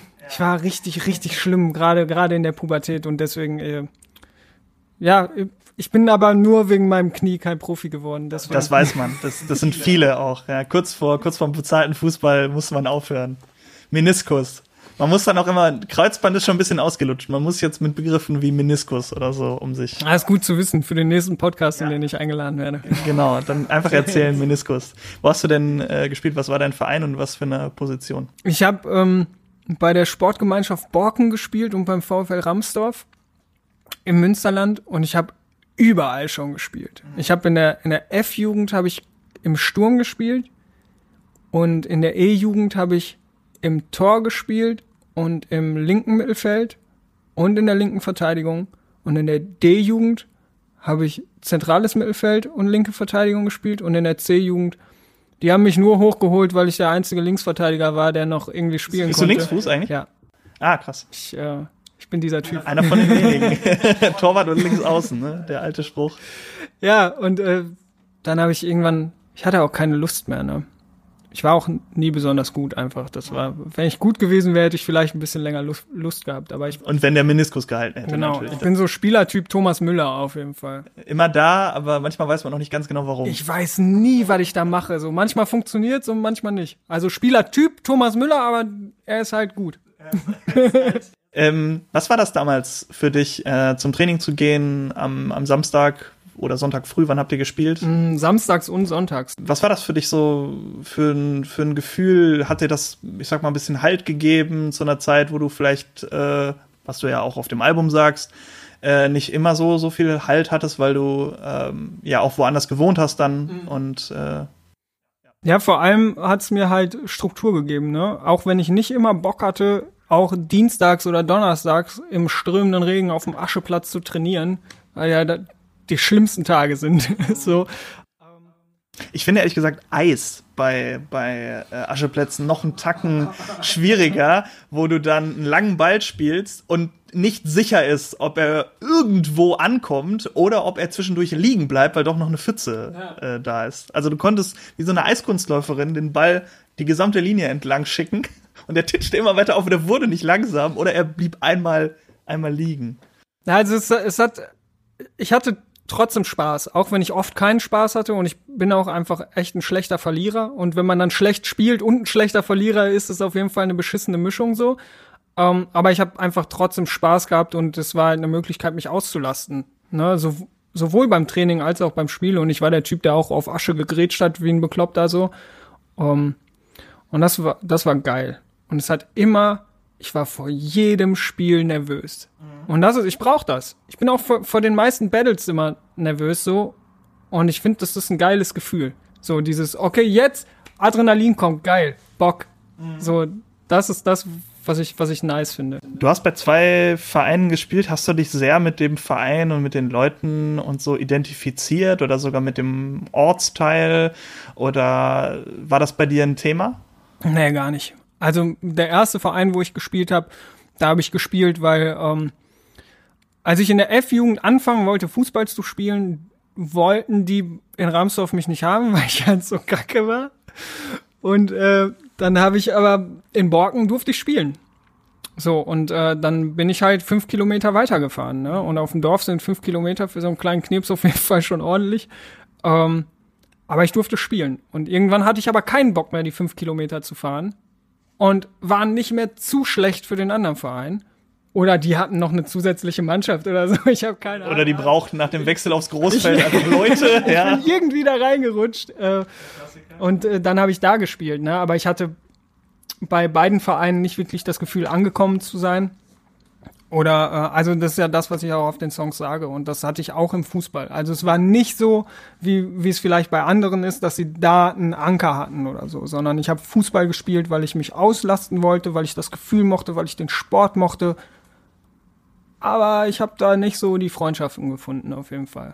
Der Podcast Fuppes und Rap wird euch präsentiert von For the Streets. Sneaker, Leinwände und Flächen in deinem Design. www.forthestreets.de Ich habe 18 Jahre lang im selben Verein gespielt, habe auch in dem Dorf, wo ich gespielt habe, gewohnt. Dementsprechend war das für mich, sobald es gegen den Nachbarort ging, ähm, das war das wurde Monate vorher rot, Derby, das wurde mo Monate vorher rot in den Kalender eingetragen. Und jeder wusste das bei mir in der Familie. Wenn die Woche angestanden hat, dann war ich noch mal 10% und ich war schon ziemlich on fire teilweise bei den Spielen, dann war ich immer noch 10% mehr motiviert. Das war auch nur bei diesem einen Spiel. Ich kann mir das heute nicht mehr so hundertprozentig vorstellen, wie das war, weil ich da auch verkläre, deswegen vorhin auch noch mal äh, die, die Frage, weil ich das sehr gut kenne. Aber das waren die Tage, an denen man so Bundesliga-Gefühl hatte. Also so an dem Tag musstest du performen. Und für dich, also für mich in dem Fall, war das auch mega wichtig. Also ich mhm. musste das. Ich, ich, es, es war keine andere Option. Und dann kommt das Problem, wenn man halt in einer nicht so guten Mannschaft spielt,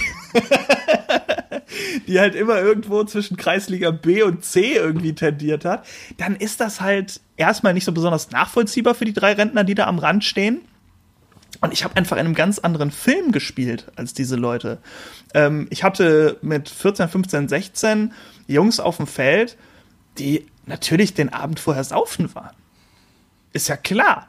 So, ist ja auch das Alter, ist ja kein Ding. So, ich Zeit meines Lebens keinen Alkohol getrunken, bis heute nicht so. Ich habe das überhaupt nicht verstanden. Wie kann man denn einen Abend vorher, bevor man ein Derby hat, wie, wie, wie? Ne? Das war mir komplett, ich bin den Tag vorher Salat essend ich habe, also, wenn ich das Talent gehabt hätte, also so den, den Drive bei mir im Dorf besser zu werden, hatte ich auf jeden Fall. Aber Meniskus weiß man. Nein, aber jetzt mal ganz ernsthaft so, das war für mich von den 18 Jahren wahrscheinlich 10 Jahre lang das Ding. Und dem habe ich alles untergeordnet. Geil. Und das war ähm, Freundin, hat man irgendwann mit 15, 16 Mal gehabt. Super, schön, aber am Wochenende sorry, so ich habe Samstag oder Sonntag ein Spiel und natürlich wusste ich auch alles besser, ja, ich habe immer schon viel gequatscht, ist ja logisch und dann wusste man es auch ab der B-Jugend spätestens besser als der Trainer. Dementsprechend, dementsprechend und schon mal erst recht besser als der Schiedsrichter, ist ja wohl ganz eindeutig klar. Und deswegen bin ich im zweiten Jahr von der A-Jugend, äh, macht ja mal zwei Jahre jede Jugend, bin ich rausgeflogen. Und dann habe ich netterweise beim Trainer von der ersten Mannschaft mit trainieren dürfen. Und dann habe ich auch schon angefangen, Senioren zu spielen. Aber ich bin eigentlich in der A-Jugend rausgeflogen, weil ich der feste Überzeugung war, dass ich, dass ich besser bin äh, an, an einer Stadt als der, als der Trainer. So, will ich jetzt heute gar nicht, weiß ich nicht, keine Ahnung, kann ich nicht mehr bewerten so. Aber ähm, das war die Wichtigkeit, die das damals irgendwie hatte. Deswegen, äh, um das ganz kurz zu einem Level zu führen, wo ich jetzt nicht die ganze Zeit selbstreferenziell über mich spreche. Nee, ja ich kann jeden Menschen nachvollziehen, der so etwas in seinem Leben gefunden hat und fühle das total, weil das ist das Geilste, wenn du irgendwas in deinem Leben findest, wofür du brennst. Ja. Also das einfach sein muss. Und ich auf der anderen Seite bemitleidet man dann vielleicht auch, ist ein sehr harter Begriff, aber man findet es schade für Menschen, die es nicht geschafft haben, etwas zu finden, für das sie so eine Leidenschaft empfinden wie für Fußball. Es kann auch Handball sein, es ist komplett egal. Irgendwas.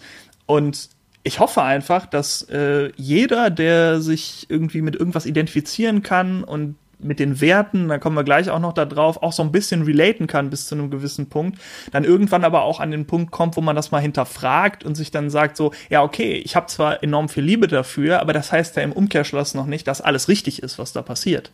Ja, so. Genau. Und das ist dieses Verklären, was, was, was halt sich krass durchzieht, so.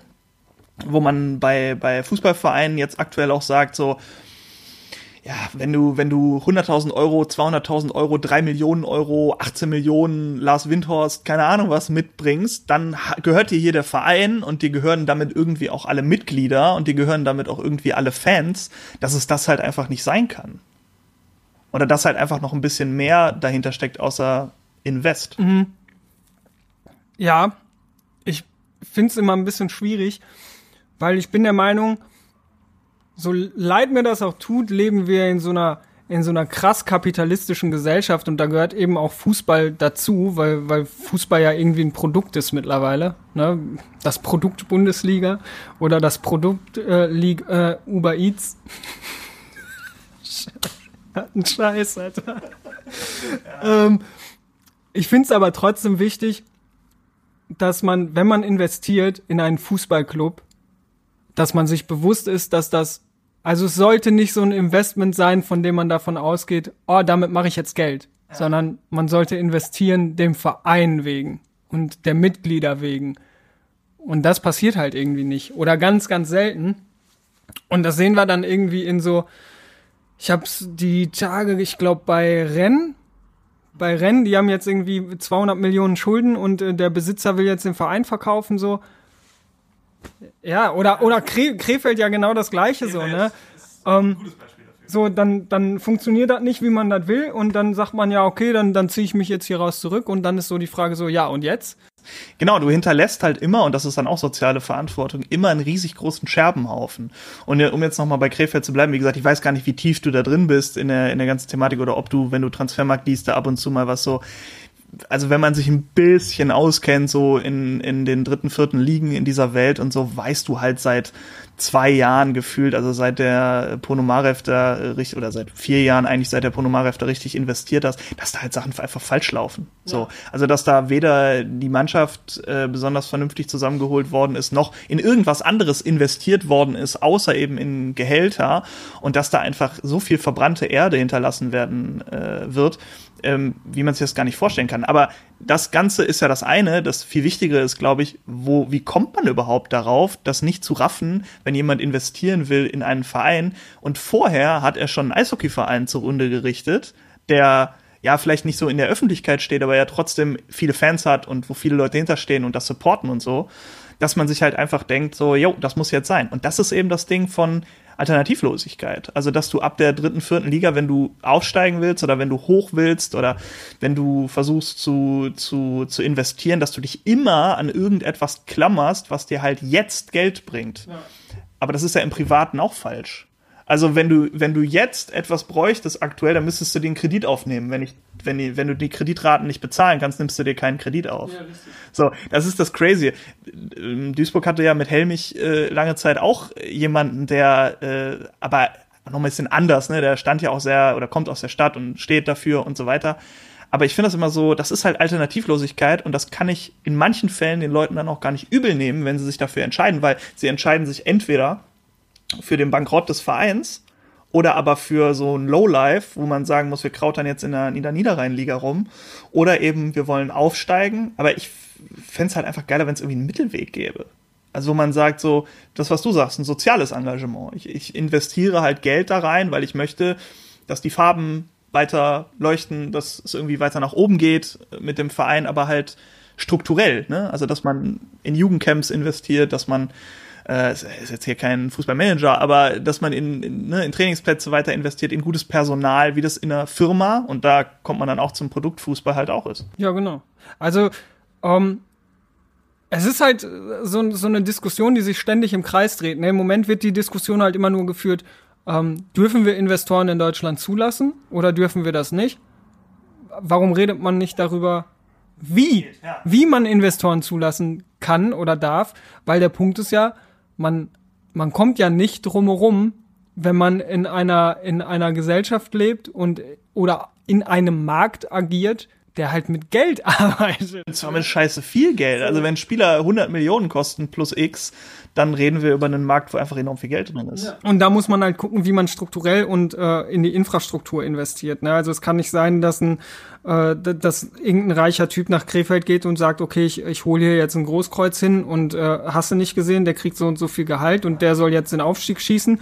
So, ähm, oder ich, ich will jetzt ein neues Stadion bauen und die, die Stadt muss was dazugeben, sonst verziehe ich mich von hier, sondern dass man guckt so, ey, wie ist eigentlich das Umfeld, wie ist das Trainingsgelände, was für Leute arbeiten da, ähm, gibt es verschiedene Abteilungen, wie sind die Parkplätze eigentlich, das ist ja auch immer so eine Sache, ich sage das immer gerne, weil die Parkplätze in Duisburg richtig beschissen sind, ey. So, ich fahre nicht mal Auto, aber wenn ich zum Stadion gehe und ich gehe über den Parkplatz, dann denke ich mir immer so, boah, was eine Grube hier, ey. Ähm, ja, solche Sachen halt, ne? Oder Nach Nachwuchsleistungszentrum so, wobei auch Nachwuchsleistungszentren ja eine Sache sind, über die man gerne streiten darf.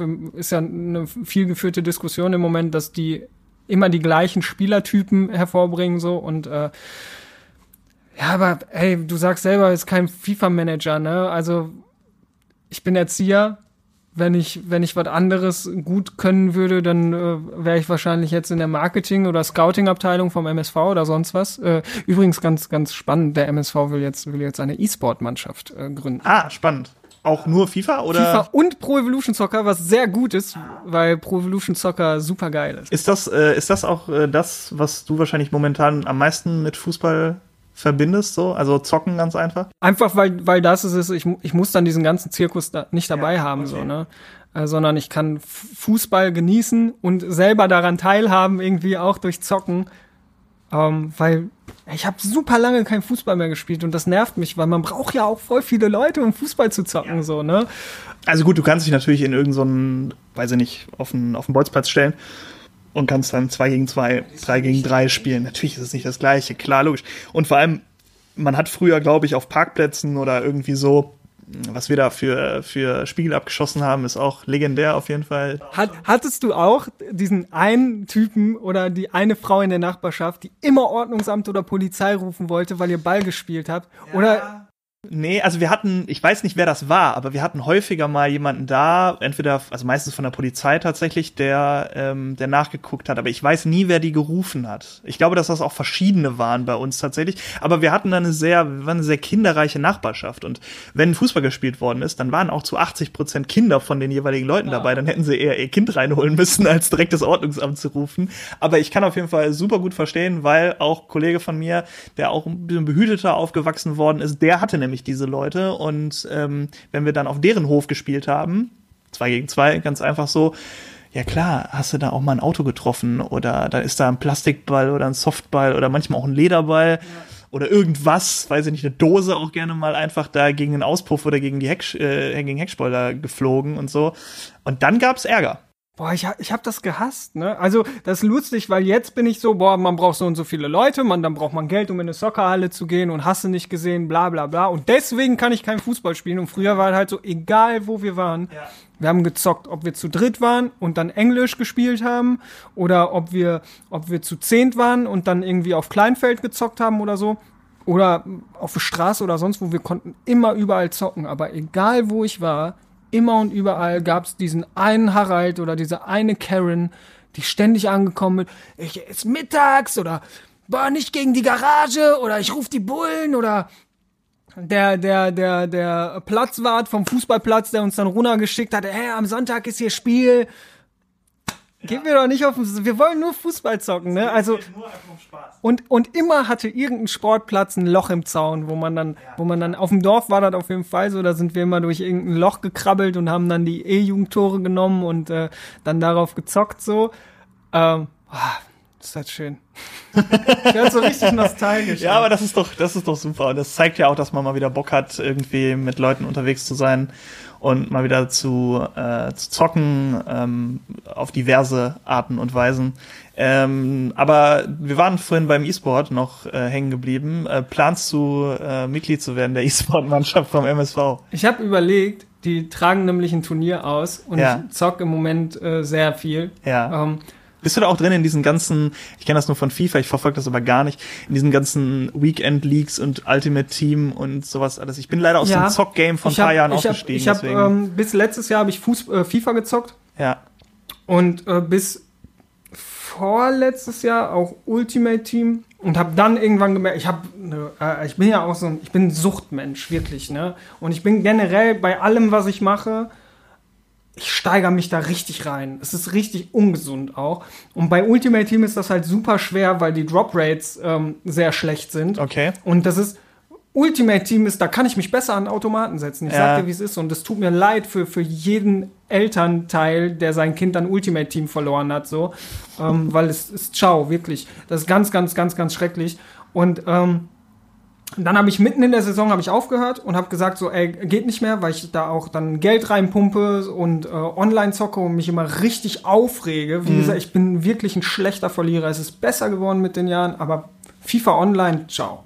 So, ne? Drei Spiele hintereinander verloren, wie viele Controller ich in meinem Leben kaputt gemacht habe und so Sachen. Ähm, mittlerweile besser, wie gesagt. Und seit Ende letzter Saison zocke ich PES, bin ich umgestiegen weil ähm, Pro Evolution Soccer halt eine Light-Version auch hat, die du umsonst zocken kannst und wo du umsonst quasi den Ultimate Team-Modus von denen zocken kannst. Und da habe ich gemerkt, ey, der ist ja viel geiler. So. Und äh, aber deswegen, ich glaube, ich hätte da keine Chance. Ich habe jetzt angefangen, Pro Evolution Soccer zu spielen und es ist weitaus schwerer als FIFA. Du brauchst ein bisschen mehr taktisches Verständnis. Du brauchst ein bisschen mehr Verständnis von Fußball tatsächlich. Und wie funktioniert das eigentlich bei FIFA, auch wenn du keine Ahnung vom Fußball hast Irgendwie und du weißt, ne? schneller, schneller Spieler, Alles hohe klar. Bälle oder Auf die Außen. Dreieck, Dreieck, Ja, ja. Dreieckpass. Und bei, ähm, bei PES ist das ein bisschen anders, weil es ein bisschen realistischer ist, auch von der ganzen Spiel, äh, Spielphysik. Ich würde da abgeschossen werden. Ja. Ich habe überlegt, mich da anzumelden beim Turnier, aber da fing das schon an, da muss ich mich auf irgendeiner Website anmelden, auf Ah. der die diese E-Sport-Turniere austragen und dann. Ich bin 27, ich habe da dann vielleicht doch nicht mehr so viel, so viel Bock drauf. Außerdem, wie gesagt, ich steigere mich dann da rein und dann mache ich keine Songs und Battles mehr, weil ich versuche, E-Sportler zu werden mit 27. Und das wollen wir ja nun mal wirklich alle nicht, dass der Falk jetzt anfängt, E-Sportler zu werden und deswegen die Musik und die Battles äh, schleifen lässt. Ähm, wir haben vorhin über Männlichkeitsbilder im Rap und so gesprochen. Ähm, lass uns da ganz kurz nochmal drauf eingehen, weil es halt im Fußball, finde ich, ähnlich funktioniert. Ähm, die, ich bin immer noch bei dem Bild, dass dir die Mädels mit zwölf durch die Haare gestrichen haben. Sorry dafür, aber du hast es vorhin so schön, schön. bildlich, es war einfach schön. Aber parallel dazu, parallel dazu hast du ja auch äh, Fußball gespielt. Ja. Äh, ja, technische Frage mit mit äh, Gedächtnisstirnband oder ähm, was und wie war damals so die Reaktion? Äh, wie ist das Duschen abgelaufen? Ich, also ich kenne es ja selber, ich habe ja selber lange gespielt. So, es ist ja immer irgendwo unterschwellig kann es Thema werden oder Ja. kann es Thema sein. Ähm, ja, Duschen lief ganz normal ab. Also es war mir mit Sicherheit genauso unangenehm wie allen anderen auch. so. Ähm, also das war nicht das Problem. So, man ist die Dusche äh, in die Dusche gegangen so und die Leute sehen dann, okay, der, der ist kein Mädchen. So, ne? Da gibt's dann ja auch nicht mehr viel zu diskutieren. Zumindest äh, damals nicht. Da waren wir ja alle noch nicht so aufgeklärt. Und ähm, schlimm wurde es auf dem Platz da war es ganz schlimm. So, weil auf dem Platz ist es sowieso immer ein bisschen ruppiger und auf dem Platz versucht man immer den Gegner zu provozieren und es war immer das Gleiche. Ne? Dann, dann wurde ich gefault wie ein Bekloppter und wenn ich einen Ton gemacht habe, dann war es so, du Mädchen. So, und dann ist ja, wenn du sowieso schon damit die ganze Zeit zu kämpfen hast, ich kann mich dran erinnern, dass ich einmal in der E-Jugend hat mich einer hat mich einmal einer zweimal hintereinander richtig böse gefault und beim zweiten Mal habe ich geschrien und er sagte so, schrei nicht so wie ein scheiß Mädchen und dann bin ich aufgestanden und habe den halt verprügelt. so und ähm, ja, heute würde ich es nicht mehr machen. Ich habe mich ein bisschen besser im Griff. Heute würde Ja, würde Diskutierfalk äh, agieren. Ja, nee, heute würde ich das halt, also ich kann es ignorieren jetzt so, ne? Oder habe halt andere Arten damit umzugehen und nimm das dann mit und verarbeite das irgendwie so. Aber ähm, es war halt schwierig für mich, ne? Und ich war halt auch echt viel sauer, weil es mir immer um die Ohren geklatscht wurde. Boah, du hast so dünne Arme und dann dann fängt das ja irgendwann an mit, mit Behaarung überall so und wenn du dann nicht so viel hast wie, wie Kevin neben dir so, dann ist ja, also das ist ja bei allen so der Fall gewesen, aber das macht's ja nicht besser. So, es macht ja mit jedem was. Es macht auch deswegen nicht besser, weil da ja keiner drüber spricht in der Zeit, sondern du denkst ja, du bist mit deinem Problem quasi alleine oder mit deinen Gedanken alleine, weil da geht ja niemand, es geht ja kein 14-Jähriger auf einen anderen 14-Jährigen zu und sagt, findest du es auch so komisch, dass, so ey, da muss man schon einen ziemlich guten Freund haben mit 14, wenn man mit denen darüber sprechen kann. Also ich hatte es nicht. So, ich hatte es ne? auch nicht. Nee. Und ähm, das hat sich dann, das hat sich dann summiert und das hat dann dazu geführt, dass ähm, ich auf dem Platz, wie gesagt, ich, ich war, ich war ein Treter auch, ne? So, weil ich einfach gedacht habe, okay, bevor ich jetzt getreten werde, bin ich das Arschloch hier auf dem Platz, so und äh, ist dann halt ein bisschen, bisschen schade und hab mir auch irgendwann einfach die Lust versaut, so, ne? Ständig immer so, boah, lange Haare hin und her. Da, du wolltest dich, also normalerweise fängt das ja in der Kreisliga erst an, aber ich wollte mich halt in der E-Jugend schon vor dem Spiel mit den Leuten boxen. und ja, das, insgesamt habe ich dann nicht so nicht so schöne Erinnerungen dran an so diese ganze Zeit, in der ich Fußball gespielt habe, zumindest an dem Drum, drumherum. Am Fußball selber habe ich immer noch super viel Spaß. Und es gibt ja Gott sei Dank Konstrukte jetzt mal ab von der Kreisliga, äh, die ja auch funktionieren, sei es bunte Ligen oder Privatligen etc. Mhm. Gibt es ja in fast jeder Stadt oder in, in vielen Bezirken dementsprechend auch, dass man sich da zusammensetzt, irgendwie einen alten, ausrangierten, meistens dann auch Ascheplatz hat, auf dem man irgendwie kicken kann oder in Köln auf irgendwelchen Rheinwiesen, wo man sich dann trifft äh, und da eben eine, eine Liga hat, wo halt auch gewisse Werte vorgelebt werden, in Klammern müssen, ähm, wo man sich dann vielleicht abhebt so, das ist, glaube ich, eine ganz angenehme Entwicklung, die jetzt auch nicht neu ist. Diese bunten Ligen gibt es ja irgendwie seit den 80ern oder so. Aber ich glaube, dass das ähm, für viele Leute so ein bisschen der Ausweg ist, für Menschen, die das so beschreiben, wie du das tust, weil da ist Fußball halt noch relativ unbescholten, sag ich mal. Also da kannst du kicken und du kickst halt einfach und da kann auch mal ein Mädel mitspielen oder irgendjemand, der halt sich geschlechtlich vielleicht nicht hundertprozentig safe ist so. Ähm, und es ist halt kein, oder es ist zu 99 Prozent, man sollte es nie ausschließen, aber es ist zu 99 Prozent tatsächlich kein Thema. Ich glaube, dass das sehr pur ist dann in dem Fall. Das ist ganz, eine ganz angenehme Entwicklung vielleicht auch. Das klingt auf jeden Fall super schön. Also ich habe das nicht so sehr mitbekommen. Ne? Ich wusste, also bei uns im Dorf gab's irgendwie, man hat sich dann schon irgendwie mal zusammengetan zu so einer kleinen Hobbymannschaft halt dann. Mhm. Und äh, da hätte es theoretisch auch Spiele gegeben, nur es ist ja in den Vereinen ist das ja schon sehr unbeständig und es gibt eine hohe Fluktuation irgendwie. Ähm, und da war es halt auch, erstens muss man zehn Kilometer zu diesem Sportplatz fahren, so wirklich krass in die Bauernschaft rein. Ähm, und es war halt, also es gab kein festes Training, es gab keinen festen Spiel- oder Turnierplan, sondern es war alles sehr sporadisch und dann, ähm, ich bin so ein Mensch, ich brauche dann doch eher die Struktur. Okay, ja. Und dann war ich halt auch relativ schnell wieder raus, ne? Und hab dann äh, Mädchen. dann ging's. Ja, dann das, ging's das, das, lief dann ja auch, ne? Dann habe ich mir irgendwann gedacht, so, ey, wofür mache ich mir den Aufwand? So, ja. ich ähm, verbringe meine Zeit lieber mit Leuten außerhalb vom Fußball. Wenn wir jetzt uns auf, auf heute quasi äh, fokussieren und, und gucken, was da teilweise dann eben auch für ein für ein Männlichkeitsbild im, im Rahmen von Bundesliga, Champions League und so weiter, also bezahlter Fußball, sage ich jetzt einfach mal, propagiert wird. Ich meine, man darf halt nie vergessen, es sind Sportler, das heißt vom Grundsatz her sind das fitte Menschen, äh, zumindest sollten sie es sein, es gibt immer noch Ausnahmen, aber äh, im Großteil sind das fitte Menschen so, das heißt, die haben Muskeln aus Gründen, sage ich jetzt einfach mal, und nicht aus, ich will was zeigen, haben sicherlich auch einige so, das ist ja gar kein Thema.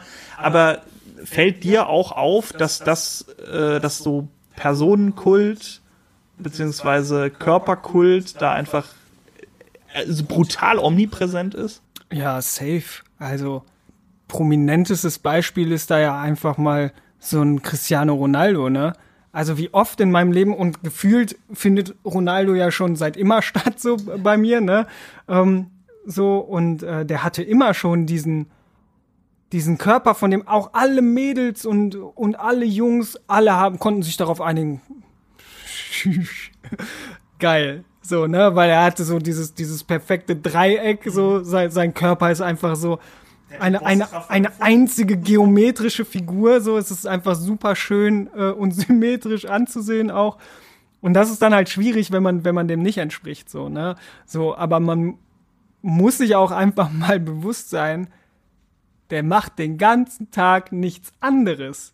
Fußball, trainieren und das war's fast schon, ne? Öffentlichkeitsarbeit und Selbstdarstellung natürlich auch so, ne? Irgendwo zwischendrin. Aber so, wenn man, wenn man sich auch mal seine, seine Villa anguckt, wenn, wenn man sich anguckt, wie er mit seinem, mit seinem Sohn ja auch irgendwie umgeht und die machen den ganzen Tag nichts, also selbst sein Sohn, ne? Ja. Und so einen Körper hast du, den kannst du haben, aber dafür muss er auch ordentlich was tun. So, und dann muss ein Mensch sein, ne, der bei allem, was er tut, 6000 Prozent gibt und dann gibt's nichts anderes. Und ähm, das vielen, glaube ich, nicht bewusst. Ich finde gerade interessant, weil ähm, Leute wie Cristiano Ronaldo und äh, auch David Beckham früher, der war ja quasi der, der Cristiano Ronaldo der Generation davor, wenn man so will. Äh, ich glaube, mit David Beckham ist so der Begriff des Metrosexuellen irgendwie aufgekommen, zumindest in der breiten Masse. Das wird es damals vorher schon gegeben haben, aber so als Zwölfjähriger hat man noch nie in seinem Leben was über Metrosexualität gehört, aber mit David Beckham kam es dann vielleicht in die Bubble äh, mit rein äh, und man hat es das erste Mal gehört, dass die beiden, gerade so als Ikonen und auch Körperkult natürlich vorne mit dabei, auch immer so einen femininen Touch hatten. Also bei, bei David Beckham finde ich relativ eindeutig, gerade so äh, zu Beginn, das, was man als Klischee feminin, also genau, genau. immer gemachte Haare, äh, Strähnchen drin gehabt, ähm, auch gerade so die, die Klamotten, die die in der Freizeit getragen haben, also David Beckham jetzt in dem Fall, konnte man jetzt nicht sagen, dass das jetzt irgendwie nicht extrem modisch war, beziehungsweise auch immer so ein leicht femininen Touch hatte. Und bei Cristiano Ronaldo die Ohrringe, die der da hat, beziehungsweise ähm, auch da natürlich dieses dauerhafte, ähm, oder dem wurde ja auch schon mal angedichtet, dass er eben äh, auch Kontakt äh, äh, pflegt mit, mit Männern. Ist eigentlich irre, so dass genau die Leute dann für Körper auch stehen, oder? Ja, und dass das, dass das für die breite Masse dann auch okay ist, ne? Aber es ist dann nur in deren Fall okay, weil erstens, die sind super muskulös dann trotzdem und zweitens, die sind halt einfach super heiß. So, und wenn du aber, wenn du aber auch ein bisschen femininer bist oder eher einem äh, eher feminin gelesenem Stereotyp entsprichst so und du bist aber nicht super heiß und super cool und super erfolgreich, dann ist das richtig scheiße für dich. Und vor allem ist die Schere dann, also das ist ja die größtmögliche Schere im Prinzip. Du bist auf der einen Seite entweder der trainierte Dude, der auch ein bisschen feminin ist, super, und auf der anderen Seite bist du der nicht so trainierte und etwas feminine Dude und du bist an genau der anderen Seite der Schere. Genau, genau. Das ist also für mich immer noch extrem unbegreiflich, aber da kommen wir wieder auf das, was vorhin so ist, so wenn du dich mit diesen Themen gar nicht so brutal auseinandersetzt, weil die für dich irgendwie selbstverständlich sind und es sind Entscheidungen, dann äh, redet man da gar nicht so mega viel drüber. Was ich auch noch mal kurz zum Abschluss sagen wollte, weil das auch mich, weil ich das auch im Vorhinein gefragt worden bin, als ich das Thema mal so angerissen habe das Thema hat jetzt gerade überhaupt nichts mit Outing oder Homosexualität oder sowas zu tun. Das vermixen zu viele Leute auch irgendwie ja. miteinander. Das äh, will ich noch mal ganz kurz sagen. Wir haben jetzt nicht über äh, Thomas Hitzelsberger gesprochen, weil ich finde, das ist ein anderes Thema. Ja, so, es, es geht einfach gar nicht darum, ob sich jetzt jemand outet, weil es geht darum, ob jemand mit einem negativ besetzten Stereotyp belegt wird, dem er nicht entspricht. Ja. Das ist jetzt etwas technisch ausgedrückt, aber ich glaube, man hat das man hat das soweit äh, verstanden. Äh, ja, wir hatten ganz vorhin auch noch über ähm, MSV Duisburg gesprochen und auch über äh, Pro, Pro Evo. Eine letzte Frage äh, möchte ich zum Fußball aber noch stellen. Ein Weston McKenney Song. was, äh, was ist da in dich gefahren? Weil das ist äh, interessanterweise auch weder die Musik, die du machst normalerweise, noch äh, habe ich ihn am Anfang, wenn ich ehrlich bin, verstanden, weil es nicht so mega deutlich ist, aber das war natürlich auch das Prinzip ja. des Songs. Falls ihr den Song nicht kennt, äh, man kann sich den auch also man kann sich den ja gut anhören, das ist ja gar kein Ding so. Es entspricht nur nicht so ganz deiner Musik im Normalfall. Ich, ich äh, sag jetzt einfach mal, was ich denke. FIFA gezockt, langer Abend, viel irgendwie entweder US-amerikanische Nationalmannschaft oder Schalke gespielt oder im, im, im äh, Ultimate Team zusammengeholt und einfach irgendwie ein bisschen auf dem Flash hängen geblieben. Mhm.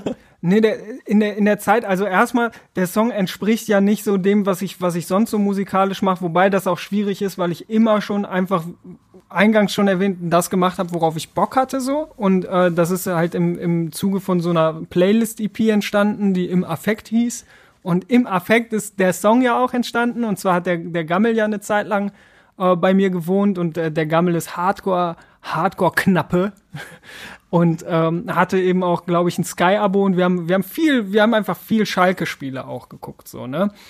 Und äh, Weston McKenney ist von Anfang an erstens echt talentiert gewesen, so auch wenn es am Anfang ja nur in so Nuancen war und super sympathisch und der hatte voll, man hat richtig gemerkt, wenn der spielen durfte, der hat Bock gehabt, Fußball zu spielen, so, und hat auch einfach das gemacht, worauf er Bock gehabt hat, ne? Hat sich dann mal festgedribbelt oder hat mal einen Fehlpass gespielt, weil er einen schönen Pass spielen wollte oder so. Und ich fand den von Anfang an so super sympathisch und dann war ich so, ja, ich mach einfach, weißt du, alle machen so, ich bin Neymar oder Slatan oder Ronaldo und ich war so, nein, Mann, der gute alte Weston, so, ne? Und, ähm, das, das war eigentlich so der Punkt und was dann am Ende, äh, wie das vom Sound geworden ist, ist oder wie das inhaltlich gewesen ist, ist eigentlich zweitrangig, weil es ging eigentlich nur darum, so zu sagen, so, ey, da ist ein junger Spieler, den finde ich ganz nice und den gönne ich mir jetzt auch im FIFA-Karrieremodus so, ne?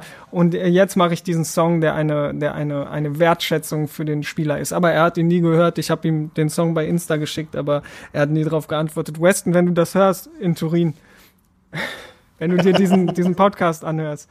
Ähm, hör den Song, äh, teile ihn auf deinem Instagram. Kuss und Gruß, dein Falki. Und sofort 50.000 Klicks mehr, auf jeden Fall. ja, auch der spielt jetzt mit Cristiano Ronaldo zusammen. Crazy. Irre, oder? Voll. Ich hab, ich glaube, der Raiko hat mich die Tage gefragt, weil ich gesagt habe, dass du mich im Vorfeld, wir haben ja bei, bei Insta geschrieben und du hast äh, vorher gesagt, dass du da, da auf jeden Fall auch äh, Redebedarf hast.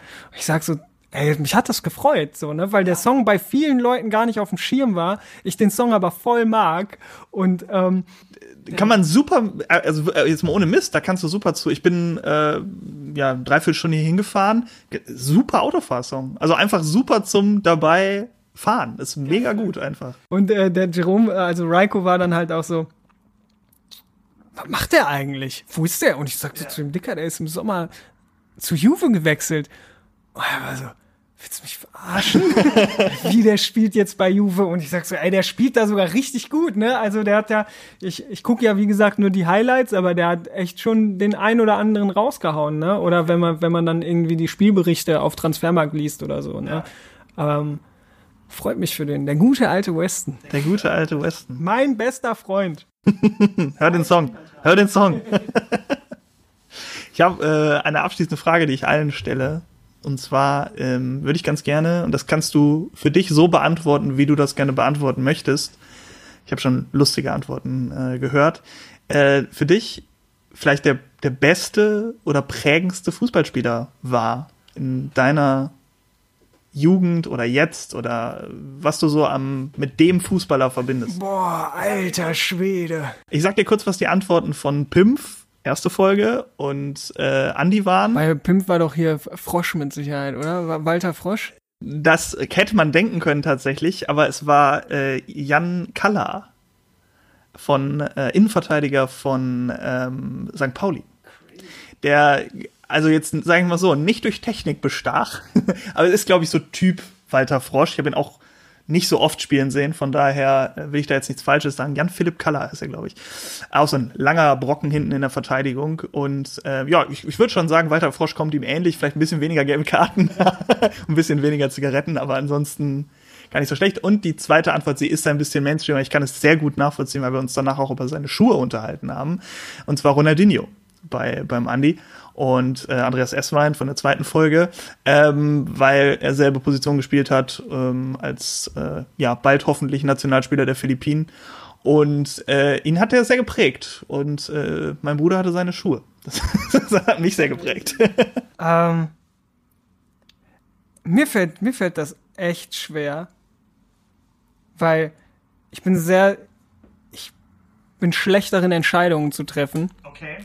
Und ähm, auch bei so Top-Listen und sowas bin ich immer super scheiße. Und ich darf ja jetzt nur eine Person sagen. Ja, ich, ich kann dir aber direkt sagen, also Pimp hat mir im Nachgang auch gesagt, dass Color vielleicht nicht unbedingt die allerbeste Wahl war, aber äh, es ist ein Momentum und dann ist es da auch schön, äh, gerade in dem Moment zu sagen. Wir können auch bei Weston McKenney bleiben. Ähm, nee, okay. ich, ich werde, ich werde die, die äh, die Frage als, als Duisburger beantworten. Ja, natürlich. Und dann ist das selbstverständlich Ennard Dietz. Ja, gut, okay.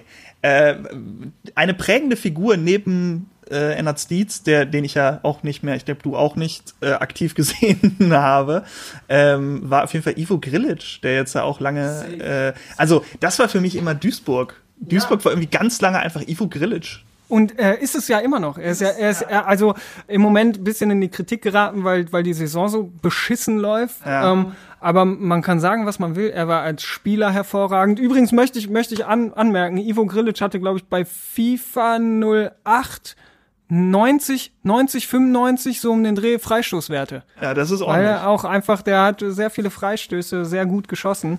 Ähm, fehlte auch 2011 im Pokalfinale mies, genauso wie, wie Koch. Äh, beide verletzt gewesen und dann halt 05. Äh, Der Torwart, ne? Nee, äh, Koch, ähm, der, der, ähm, war der, war der Verteidiger, war er. Ähm, von, äh, von, von Dortmund ur ursprünglich. Julian Koch? War es Julian Koch?